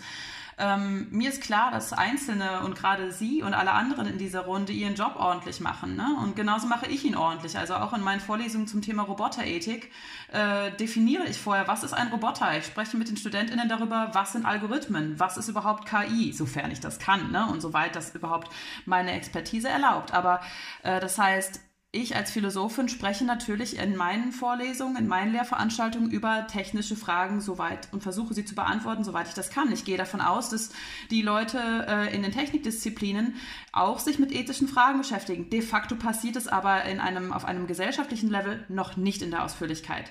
De facto ist es so, dass wo immer ich über äh, Technik und, ähm, und, und äh, Robotik und äh, Ethik spreche, mir immer wieder die Frage entgegenkommt, in dieser Ausdrücklichkeit oder in einer Umfrage, ähm, sind das nicht nur Einsen und Nullen. Also was hat das denn bitteschön überhaupt mit Ethik zu tun? Und solange mir diese Frage immer noch begegnet, äh, habe ich das Gefühl, dass äh, Ethik und Technik noch nicht in dieser Ausführlichkeit zusammengekommen sind, wie sie das müssten. Es ist keine Frage, dass wir natürlich auch technische Belange im Ethikunterricht diskutieren müssen, aber das ist auch nicht der Punkt an der Stelle, glaube ich, weil die Ethikerinnen und Ethiker werden eh nicht so sie sind eh nicht in solchen Positionen wie bestimmte Unternehmen, die bestimmte Technologien entwickeln, wie beispielsweise Sexroboter oder Alexa und so weiter. Ähm, die Technikphilosophinnen, die ich kenne, beschäftigen sich alle auch mit Technik, beschäftigen sich alle auch mit der Frage, was sind denn Algorithmen überhaupt, was ist denn künstliche Intelligenz, was ist denn überhaupt ein Roboter? Aber die Unternehmen, die Technologien entwickeln, können, also da kann man mir das einfach nicht erzählen, ähm, dass die in einem umfassenden Sinne sich wirklich mit den ethischen Fragen schon beschäftigen, die einfach ihre Technologien betreffen. Und damit meine ich weder Sie im Einzelnen noch meine geschätzten Kolleginnen und Kollegen, die alle natürlich, davon gehe ich aus, wie gesagt, ihren Job anständig machen. Ähm, aber auf, auf dem Niveau, auf dem wir das brauchen, in den Schulen, in den Ausbildungsstätten haben wir es einfach de facto, glaube ich, noch nicht. Und ich glaube, da sind wir am Ende des Tages uns alle einig drüber, sowohl was die Ethik, die Philosophie anbelangt, als auch was die Technik und viele andere Disziplinen anbelangt. Äh, da wollte ich also weder eine Schuldzuweisung vornehmen, noch irgendwie mit dem Zeigefinger auf irgendwen zeigen. Ähm, aber da brauchen wir mehr. Wir haben Ansätze, das, darauf haben Sie auch zu Recht hingewiesen, das teile ich voll und ganz. Ähm, aber wie gesagt, es gibt noch viel Luft nach oben. Herr Vater, zu Beginn von Janina Los Positionierung habe ich von Ihnen das Gefühl gehabt, Sie nicken. Wo können Sie denn bei Janina Lo zustimmen? Sehen Sie da eventuell auch äh, gleiche Gesichtspunkte? Ähm, ich glaube bei sehr viel. Die Fragen, wo Janina Loh und ich uns uneinig wären, wie ich das vermuten würde nach der Lektüre ihrer Texte, weil wir uns noch nicht äh, darüber persönlich unterhalten haben, äh, haben wir gar nicht äh, diskutiert bisher. Ähm, ich ähm, stimme vollkommen zu, dass äh, auf der einen Seite an den Universitäten mehr geschieht, als äh, häufig nach außen sichtbar wird, weswegen Wissenschaftskommunikation oder das, was wir heute machen, so wichtig ist. Und äh, ich finde es unglaublich großartig, äh, dass wir heute äh, mit Ihnen, äh, diese ja gerade äh, in einem äh, Oberstufenkurs sitzen, oder? Und sich mit diesen Themen entlang der Lehrbücher beschäftigen, dass wir mit Ihnen heute reden können. Also ich sehe das als Privileg. Ähm, also wir sind vermutlich dicht beisammen, aber es könnte sein, dass wir gerade unterschiedliche ähm, Aspekte unsere Arbeit betonen, um für Sie äh, das Theaterstück hier ein bisschen spannender zu machen und damit Sie Unterschiede, die vielleicht da sein könnten, auch deutlicher äh, erkennen. Also eher wie in einem platonischen Dialog und nicht wie in einem äh, aristotelischen Traktat. Ähm, aber um jetzt äh, auf den Punkt zu kommen, ähm, ich bin nicht der Meinung, dass es so etwas wie eine Autonomie von technischem Gerät gibt. Also ich äh, glaube, dass Technik unser Leben bestimmt und äh, dass wir auch in unserer ganzen Entwicklung uns selbst einstellen auf Technologie. Vor allem, wenn diese Technologie plötzlich kein Hammer mehr ist, sondern ein Smartphone, mit äh, dem wir multimedial das Wissen der Welt global und vernetzt anzapfen können und das, was wir schreiben und aufnehmen, um den ganzen Globus schicken. Das ändert uns selbst. Genauso wie Nietzsche mal sagte, dass unser Denken von unserem Schreibzeug abhängig ist. Also wenn ich handschriftlich schreibe, denke ich anders, als wenn ich eine Schreibmaschine verwende, meinte er gegen Ende des 19. Jahrhunderts. Und ich würde jetzt sagen, ich denke anders, wenn ich in ein Smartphone tippe so, okay. Ähm, ob das aber darauf hinausläuft, dass dieses Gerät autonom ist oder ob sich nur die Gelingensbedingungen meines Denkens verändert haben oder die Gestaltung meiner Welt, mein Denken über die Welt gestaltet, das sind zwei Nuancen, wo ich glaube, dass äh, Janina Loh und ich unterschiedliche Positionen haben. Ähm, aber äh, ich könnte mich täuschen. okay, wir hätten dann noch eine weitere Schülerfrage und zwar von Laura. Könntest du uns deine Frage nochmal stellen? So, danke auch nochmal. Ähm, ich habe mich ähm, explizit mit dem Thema Verantwortung beschäftigt. Und äh, meine Frage war, inwiefern werden wir von KI abhängig, äh, wenn wir alles machen lassen würden? Und dort bin ich besonders in den Bereich der Pflege gegangen. Und dort habe ich im Internet einen ähm, interessanten Bericht gefunden, ähm, der heißt Erosion der Verantwortung bei Robotereinsatz in der Pflege verhindern. Und da wurden ein paar Pro- und Kontra-Argumente ähm, aufgelistet. Ähm, und Aspekte, die sich besonders rauskristallisiert haben, waren ähm, dass ich finde, dass es, also dass Roboter gute und wertvolle Beiträge leisten können und äh, den Arbeitern quasi ihre Arbeit in gewisser Weise abnehmen können und erleichtern können. Aber ich denke auch, dass sie zwischenmenschliche Beziehungen nicht ersetzen können, ähm, sondern halt eher ergänzen können. Und was ich mich selber auch noch gefragt habe, ist, ob sie jetzt kommunikative und emotionale Anliegen überhaupt erfüllen können. Also da geht es vielleicht nochmal so ein bisschen um das Bewusstsein und ob sie überhaupt die Ängste von Personen wahrnehmen können. Also wenn eine Person zum Beispiel jetzt Suizidgedanken hat, dann finde ich, kann ein Mensch, glaube ich, besser herausfinden oder quasi in den Mensch hineinfühlen und vielleicht mehr Empathie zu dem Mensch empfinden als ein Roboter. Und ich habe mir jetzt äh, noch eine prekäre Situation ausgesucht und ähm, ja, also mein Beispiel war, was wäre, wenn der Pfleger gerade weg ist und äh, der Roboter sich quasi um eine alte Dame kümmert, ähm, diese jedoch einen Herzinfarkt erleidet und der Roboter quasi nur ganz diffus dasteht, ähm, weil er die Situation nicht direkt analysieren kann oder auch nicht die Funktion besitzt, ähm, ihr zu helfen. Wer trägt quasi die Schuld an den Tod der älteren Dame? Vielleicht wäre das jetzt mal ganz interessant, Herr Weinhardt, aus Ihrer Perspektive, auch mit dem theologischen Hintergrund zum Verantwortungsbegriff. Beim Verantwortungsbegriff äh, reizt mich jetzt fast nochmal auf den Freiheitsbegriff, äh, ob die Maschinen willensfrei sein oder so, wie wir auch darauf einzugehen. Äh, denn meine Meinung ist, auch wir sind nicht willensfrei.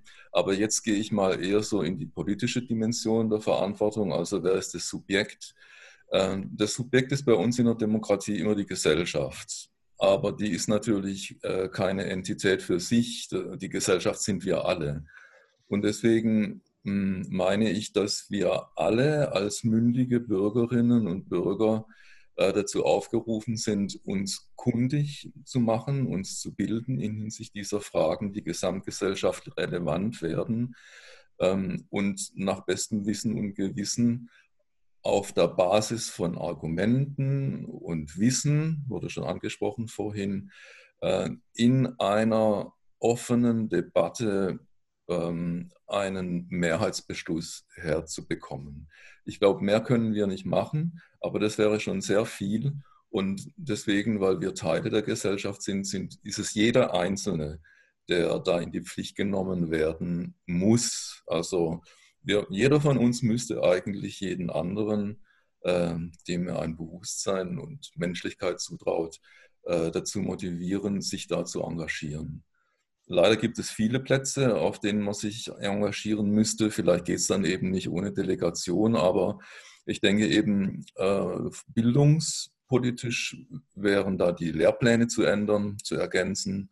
Ähm, es wäre auch wieder mehr zu überlegen, ob wir nicht eine Lebensführungskompetenz für einzelne, für, für Menschen im Unterricht, egal auf welcher Stufe, äh, vermitteln, das Bewusstsein dafür, dass die Zukunft der Welt einigermaßen offen ist. Wir können nicht alles erreichen, was wir wollen, aber es gibt wenigstens noch einige ähm, Stellschrauben, die wir mittelfristig verändern können. Es muss bei jedem Einzelnen anfangen. Also das ist die allgemeine Antwort darauf. Also die Verantwortung tragen wir alle, auch wir, die wir hier sind. Vielen Dank für Ihre Antwort, Herr Weinhardt. Wir würden noch einen kurzen Augenblick bei Ihnen bleiben, denn eine unserer Lehrkräfte hätte noch eine Frage an Sie. Ich würde dann noch mal an Frau Schnepf übergeben.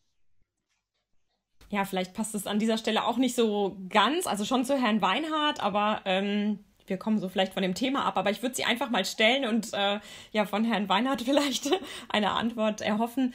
Ähm, ich habe mich gefragt, als ich so in die Podcast-Folgen reingehört habe, ähm, es geht ähm, über das Leiden der Maschinen, es geht über Kindheit äh, für Maschinen, die lernen müssen. Ähm, jetzt kamen vorhin Begriffe wie ähm, Gefühle, wie Empathie auf. Ähm, stößt Ihnen das nicht auf? Als Theologe, äh, ich unterstelle Ihnen jetzt einfach mal eine christliche Theologie ähm, oder eine christliche Ethik, äh, dass, wenn man so das Leiden in der Welt betrachtet, sich über ein Leiden von Maschinen zu unterhalten oder über Gefühle von Maschinen oder Empathie von Maschinen zu unterhalten? Wir hatten ganz am Anfang darüber gesprochen, am Anfang dieses Podcasts. Ähm, Herr Otte hatte gesagt, dass es maschinelles Bewusstsein geben werde irgendwann. Ähm, die, die Diskussionsspur hat sich verloren. Aber wenn es so ist, dass wir Menschen Maschinen bauen können, die Bewusstsein haben, äh, also Maschinen, die Zustände haben können, äh, sodass es ihnen bewusst ist, wie es jetzt ist, diese Maschine zu sein, dann können sie leiden. Und ähm, ich möchte auf gar keinen Fall das reale Leid, das es in der Welt gibt, äh, also vernachlässigen und dieses mögliche äh, Leid von möglichem Bewusstsein in Maschinen dagegen ausspielen. Ähm, insofern ist das eine, eine rein akademische Frage, könnte man sagen. Ähm, selbstverständlich ist menschliches Leid, das äh, real einfach unbestreitbar da ist, äh, ontisch etwas Wichtigeres und Näherliegenderes als das Möglichkeit von zukünftigen Maschinen. Aber diese Fragen ähm, diese Fragen, und das erklärt vielleicht auch, warum äh, es am Anfang so aus dem Ruder gelaufen ist, die Frage nach Maschinen, nach intelligenten Maschinen, nach vielleicht bewusstseinsfähigen Maschinen, ist immer auch die Frage nach uns selber. Und deswegen meine ich, äh, es ist, wenn man sich immer klar macht, dass man Menschsein definiert, wenn man über Möglichkeiten von maschinellen Kompetenzen redet, äh, dann ist es wieder irgendwie geerdet. Also das mal zu Ihrer Frage. Wenn, wenn, die, wenn die Utopie der KI-Leute mit einem äh, empirisch abhebenden, sich über die Menschheit ähm, hinauswachsenden Bewusstsein oder wenn es auch nur Intelligenz ist, wenn das alles wahr ist, dann müssen wir uns eben Gedanken äh, auch derart machen. Dankeschön. Vielen Dank einmal für Ihre Stellungnahme. Ähm, jetzt sind mehrere Meldungen aufgekommen. Herr Fuchs, ich übergebe einmal an Sie. Zum Thema hier direkt dazu oder ein neuer Aspekt? Ja, vielleicht ja, zwei Aspekte zu diesen ähm, Stellungnahmen von Herrn Weinhardt. Also zunächst nochmal, ich betone, äh, dass die ähm, Annahme einer bewussten äh, KI äh, bisher eine reine äh, Behauptung ist oder eine reine Positionierung, für die gar nichts spricht. Ne? Also äh, wir haben keinen Hinweis darauf, dass ein äh, künstliches System, äh, das ähm, auch Selbstmodellierungen enthält, in irgendeiner Weise so etwas realisieren könnte wie Selbstempfinden. Und wir sollten den KI-Wissenschaftlern nicht einfach glauben, dass mehr Komplexität irgendwann einmal dazu führen wird, dass diese Systeme halt dann doch Bewusstsein haben. Ähm, so leichtgläubig sollten wir nicht sein. Äh, zweitens, die ähm, Annahme äh, von Verantwortlichkeit, um die es ja ging, setzt natürlich Freiheit voraus.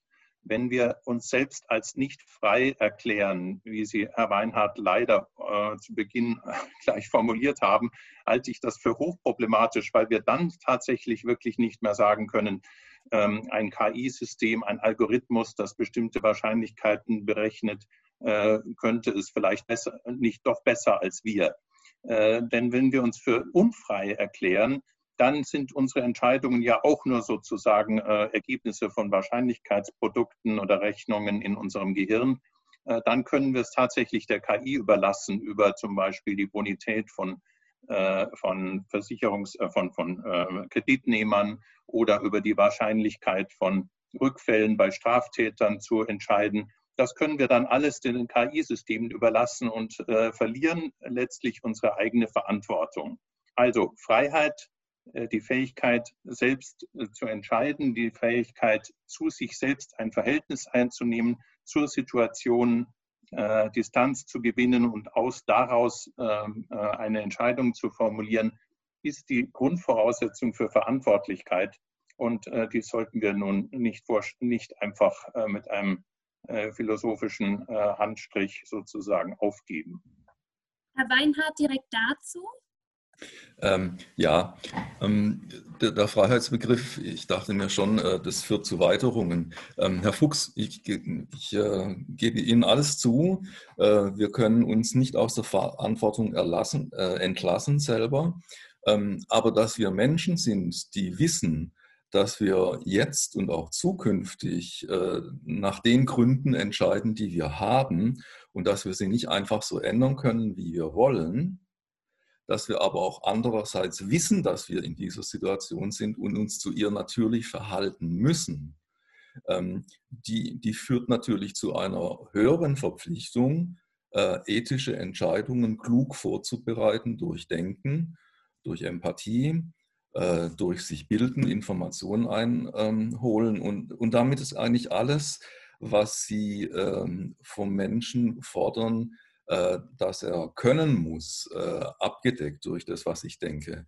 Ähm, ich habe auch ihr, ihr Buch gelesen, ihr neuestes, ähm, und habe gesehen, dass sie eben den libertaren Freiheitsbegriff voraussetzen für echte Verantwortung. Und da denke ich tatsächlich anders. Es reicht äh, die Voraussetzung von echter Handlungsfreiheit zusammen mit ähm, einem stark bewussten äh, Gefühl dafür, dass der Einzelne und sein Handeln einen Unterschied machen kann.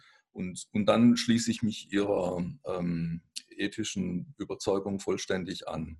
Mich hat es jetzt nur gereizt, weil gerade vorhin die Technikphilosophin eben die Willensfreiheit in der Maschine finden wollte, ähm, was natürlich nicht gehen wird, wenn die nicht mal denkbar ist. Ja, also wir sind, glaube ich, in den äh, Folgerungen, was Menschsein bedeutet, äh, uns völlig äh, im Klaren äh, und auch eins, es geht nur um diesen Begriff. Und tatsächlich, ähm, ich denke, wenn eine Maschine ähm, ausrechnen soll, wie wäre das beste Verhalten in einer Situation, die, in die ein Mensch geraten kann, ähm, und man würde diese schnell durchrechnen lassen, und sie könnte dann hinterher einem dieses Ergebnis ausspucken und wir könnten darüber nachdenken, wie die vielleicht dazu gekommen wäre, könnte uns tatsächlich etwas abnehmen in unserem eigenen Denkweg, nämlich an Zeit. Aber letztendlich sind es trotzdem wir, die die Entscheidung treffen müssen. Ja, das ist das Entscheidende. Man kann bestimmte Algorithmen natürlich verwenden, um Wahrscheinlichkeiten äh, mhm. zu berechnen. Die schließliche Abwägung, die ja nie nur nach Wahrscheinlichkeiten erfolgt, die schließliche Abwägung ist aber etwas, was wir uns nie wegnehmen lassen dürfen. Und ja. dafür braucht es einen Begriff von Freiheit. Äh, ich bestehe jetzt nicht auf einem bestimmten Begriff von Freiheit, nur äh, weil Sie so schnell gesagt haben, naja, wir sind ja auch nicht wirklich frei. Da wäre ich jetzt wirklich ähm, sehr skeptisch oder da wäre ich sehr vorsichtig, denn dann würden wir sehr schnell allen das Feld räumen, die sagen, naja, äh, die äh, Algorithmen können es ja besser und wir wissen es ja auch nicht, was wir wirklich entscheiden wollen. Also das wäre ein sehr gefährlicher Standpunkt. Und es geht mir nicht um einen bestimmten Begriff von Willensfreiheit. Okay, gut. Ich würde jetzt gar nicht zu den vielen Punkten, die hier zum Wesen der Verantwortung und zum Wesen des Menschen gesagt worden sind, noch etwas hinzufügen. Nur einen allgemeinen Punkt, der auf den Beginn von Laura Müllers Fragenkatalog, möchte ich ja fast sagen, nochmal zurückgeht. Wenn ich Sie richtig verstanden habe, Laura, dann haben Sie ganz am Anfang die Frage gestellt, ob wir von unserer Verantwortung was abgeben, wenn wir äh, Maschinen entwickeln, die in irgendeiner Form über ähnliche Kompetenzen zu verfügen scheinen oder autonom sind oder wie auch immer. Ähm, wollte da einen Vergleich ziehen zu einer ganz ähnlichen Entwicklung. Ähm, mit Blick auf andere Kompetenzen. Wir haben ganz häufig das Gefühl, wenn wir Technologien schaffen, die irgendwas besonders gut können, dass wir dann das unsere menschliche Fähigkeit an die Maschinen irgendwie abgeben, dass wir dadurch also weniger haben von besagter Fähigkeit. Ganz einfaches Beispiel Taschenrechner oder Navigationssystem. Ein gern genommenes Argument, seit alle Menschen im Auto irgendwie das Navigationssystem benutzen ähm, und sich dadurch irgendwie in den Gartenteich fahren lassen ähm, oder in die Baustelle reinfahren lassen, verlieren die Menschen ihre Fähigkeit, selbstständig ohne Hilfsmittel von A nach B zu finden. Ähm, auch ähnliches äh, Beispiel eben mit dem Taschenrechner. Wenn alle Menschen nur noch Taschenrechner verwenden, können sie irgendwann nicht mehr selbst rechnen. Ähm, und so weiter. Ein ganz ähnliches Argument wird eben bei der Verantwortung gemacht. Wenn wir Maschinen entwickeln, die auch autonom sind oder keine Ahnung, was für Fähigkeiten haben, dann verlieren wir an sie unsere Fähigkeit, selber verantwortlich zu sein oder Verantwortung wahrzunehmen, verantwortlich zu agieren. Ich will lediglich darauf hinweisen, dass es ein, ein Zusatzargument braucht, um diesen Punkt zu machen. Weil nur weil wir Technologien haben, die auch über bestimmte Kompetenzen verfügen, sei es die Kompetenz, um von A nach B zu bringen oder bestimmte mathematische Rechnungen irgendwie für uns auszuführen, heißt das noch lange nicht, dass wir dadurch besagte Kompetenz automatisch verlieren.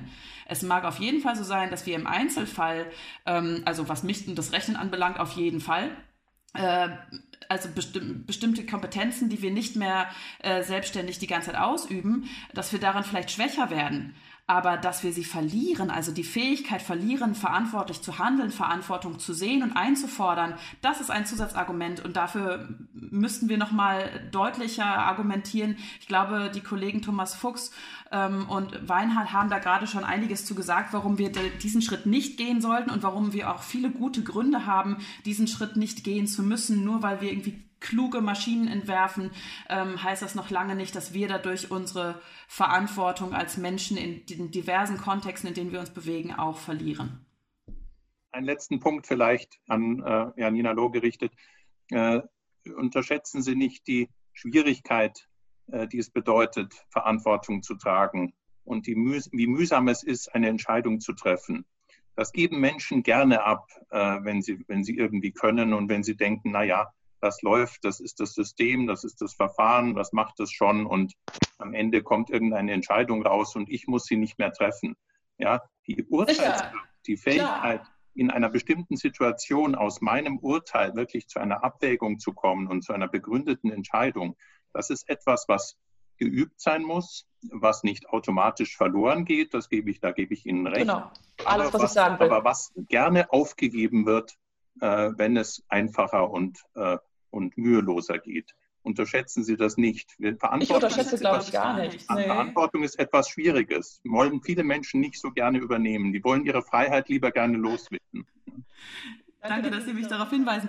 Ähm, darum geht es mir auch nicht. Also, dass Menschen das gerne ablegen, alles klar. Aber wenn wir uns auf solche Fälle, wie Laura Müller sie gerade skizziert hat, ähm, beispielsweise, wenn es um Fehlfunktionen geht oder Fehlverhalten geht, Schuldzuweisung geht, dann ist es eine Sache zu sagen, ich möchte mich gerne aus der Verantwortung ziehen und eine andere Sache, kann ich diese Person noch verantwortlich sprechen oder kann ich sie noch verantwortlich machen?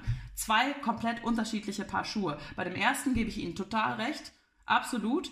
Ähm, da kann sich, glaube ich, niemand von uns freisprechen, dass wir nicht in vielen Kontexten gerne sagen, okay, ich habe nichts damit zu tun, Weißle, Weißle, das sind nicht die Androiden, die ihr sucht. Aber äh, dass es trotzdem von sehr vielen Autoritäten Möglichkeiten geben muss, Menschen zur Verantwortung zu ziehen, auch wenn sie dafür nicht zur Verantwortung gezogen werden wollen. Das, glaube ich, sollten wir nicht aus den Augen lassen. Und ich glaube, da würde auch niemand widersprechen an dieser Stelle, also niemand in dieser Runde.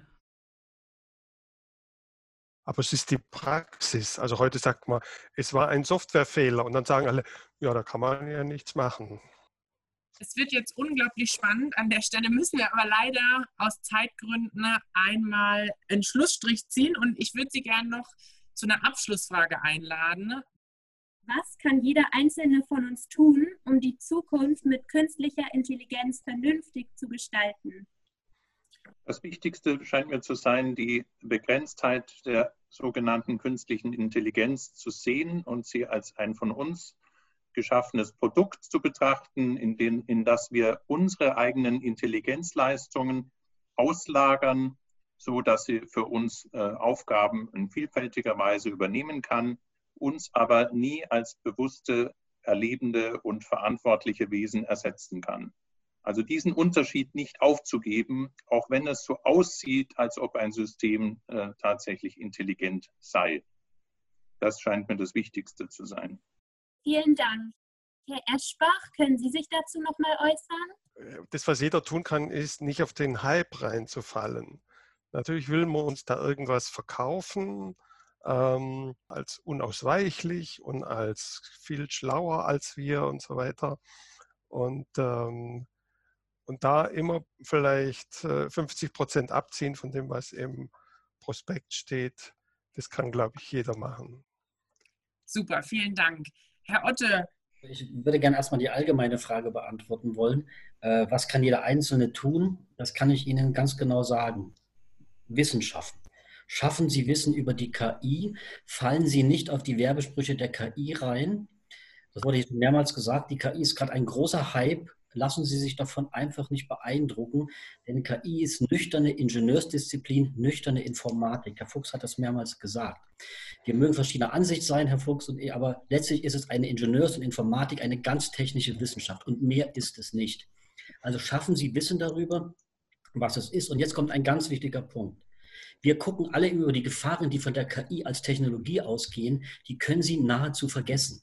Das sind alles Nebeldiskussionen, Nebelkerzen. Die große Gefahr geht nämlich nicht von der KI als Technologie aus, sondern von den Leuten, die die KI besitzen und die ganz bestimmte Geschäftsfelder damit bedienen. Und von diesen Geschäftsfeldern, eins davon haben wir angesprochen, Überwachung von Personen. Es gibt 100 andere Geschäftsfelder, die hochgradig gefährlich sind, aber nicht, weil die KI gefährlich ist sondern weil die Nutzung der KI an dieser Stelle ein Risiko für die Gesellschaft darstellt. Und das müssen Sie bitte trennen gucken Sie nicht auf die Gefährlichkeit der Technik, der Algorithmen, sondern auf die Nutzung der KI.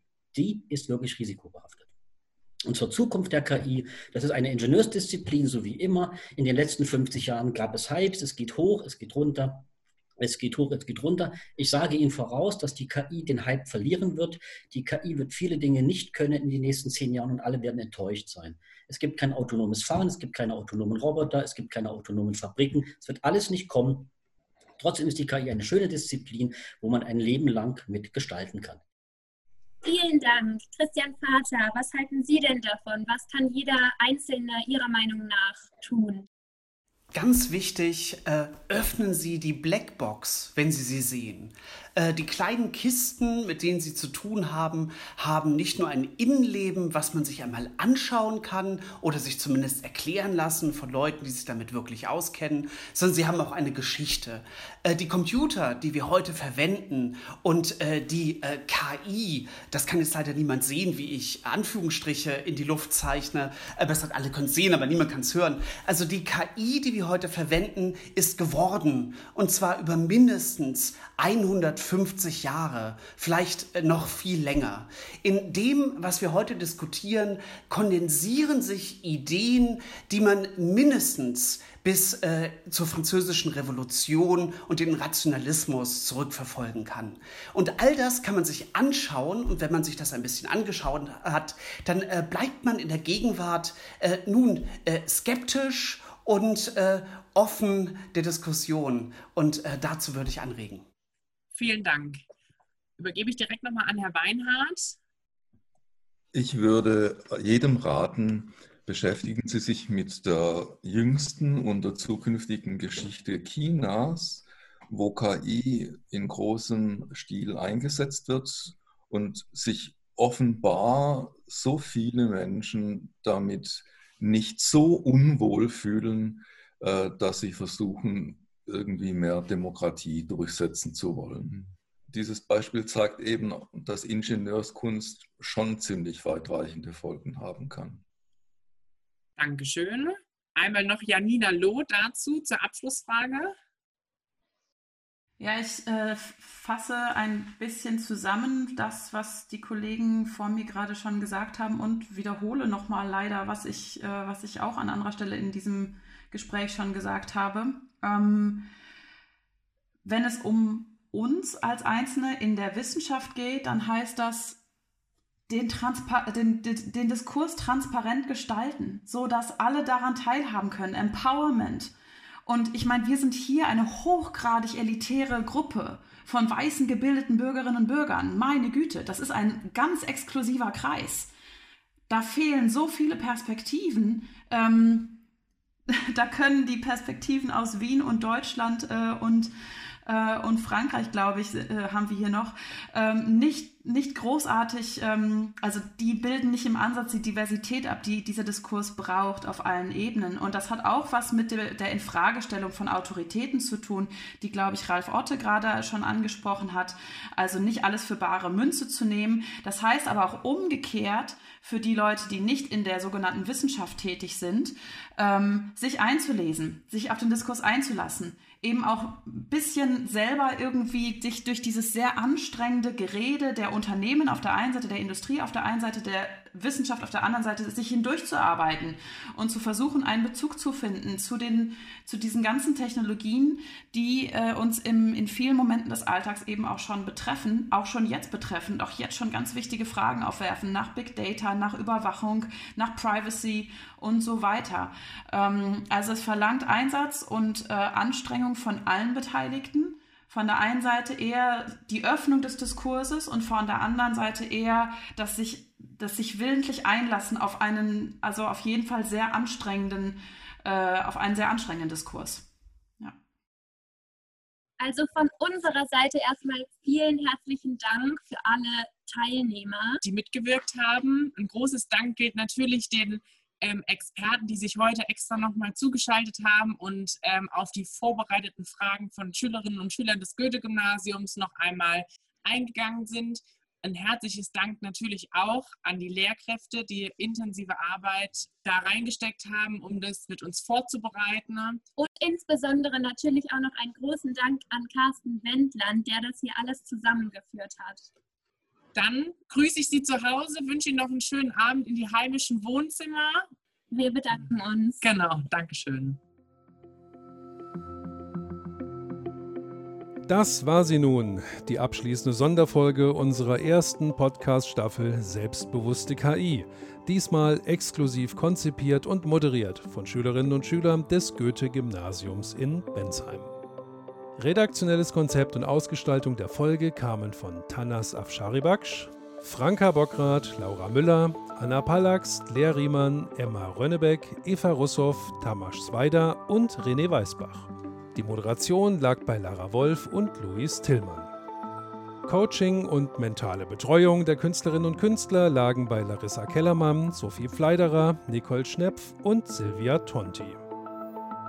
Die Gäste der heutigen Folge waren Andreas Eschbach, Thomas Fuchs, Janina Loh, Thomas Metzinger, Ralf Otte, Christian Vater und Joachim Weinhardt.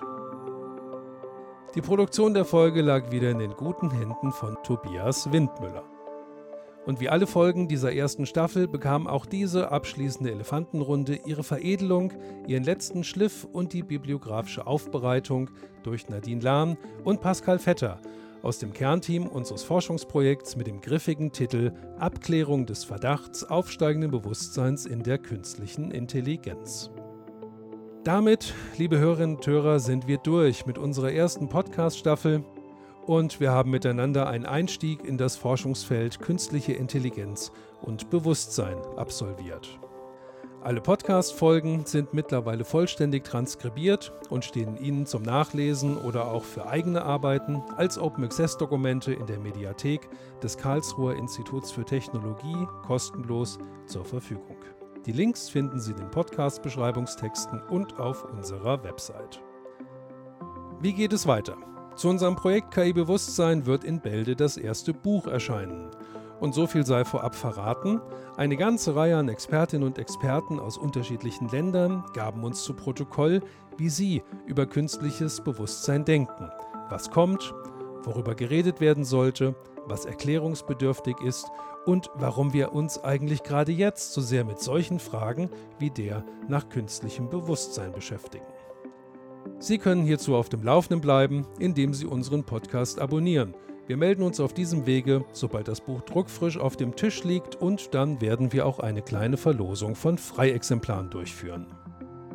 Das war's nun tatsächlich für diese erste Phase. Ich bedanke mich beim Bundesministerium für Bildung und Forschung für die Möglichkeit, dieses Foresight-Projekt zu KI-Bewusstsein in der Förderlinie Innovations- und Technikanalyse in Gänze durchführen zu können und bei Ihnen, liebe Podcast-Hörerinnen und Hörer, für Ihr Interesse und Ihre Geduld. Bleiben Sie uns also treu ergeben, gesund, hoffnungsvoll und gestaltungsstark.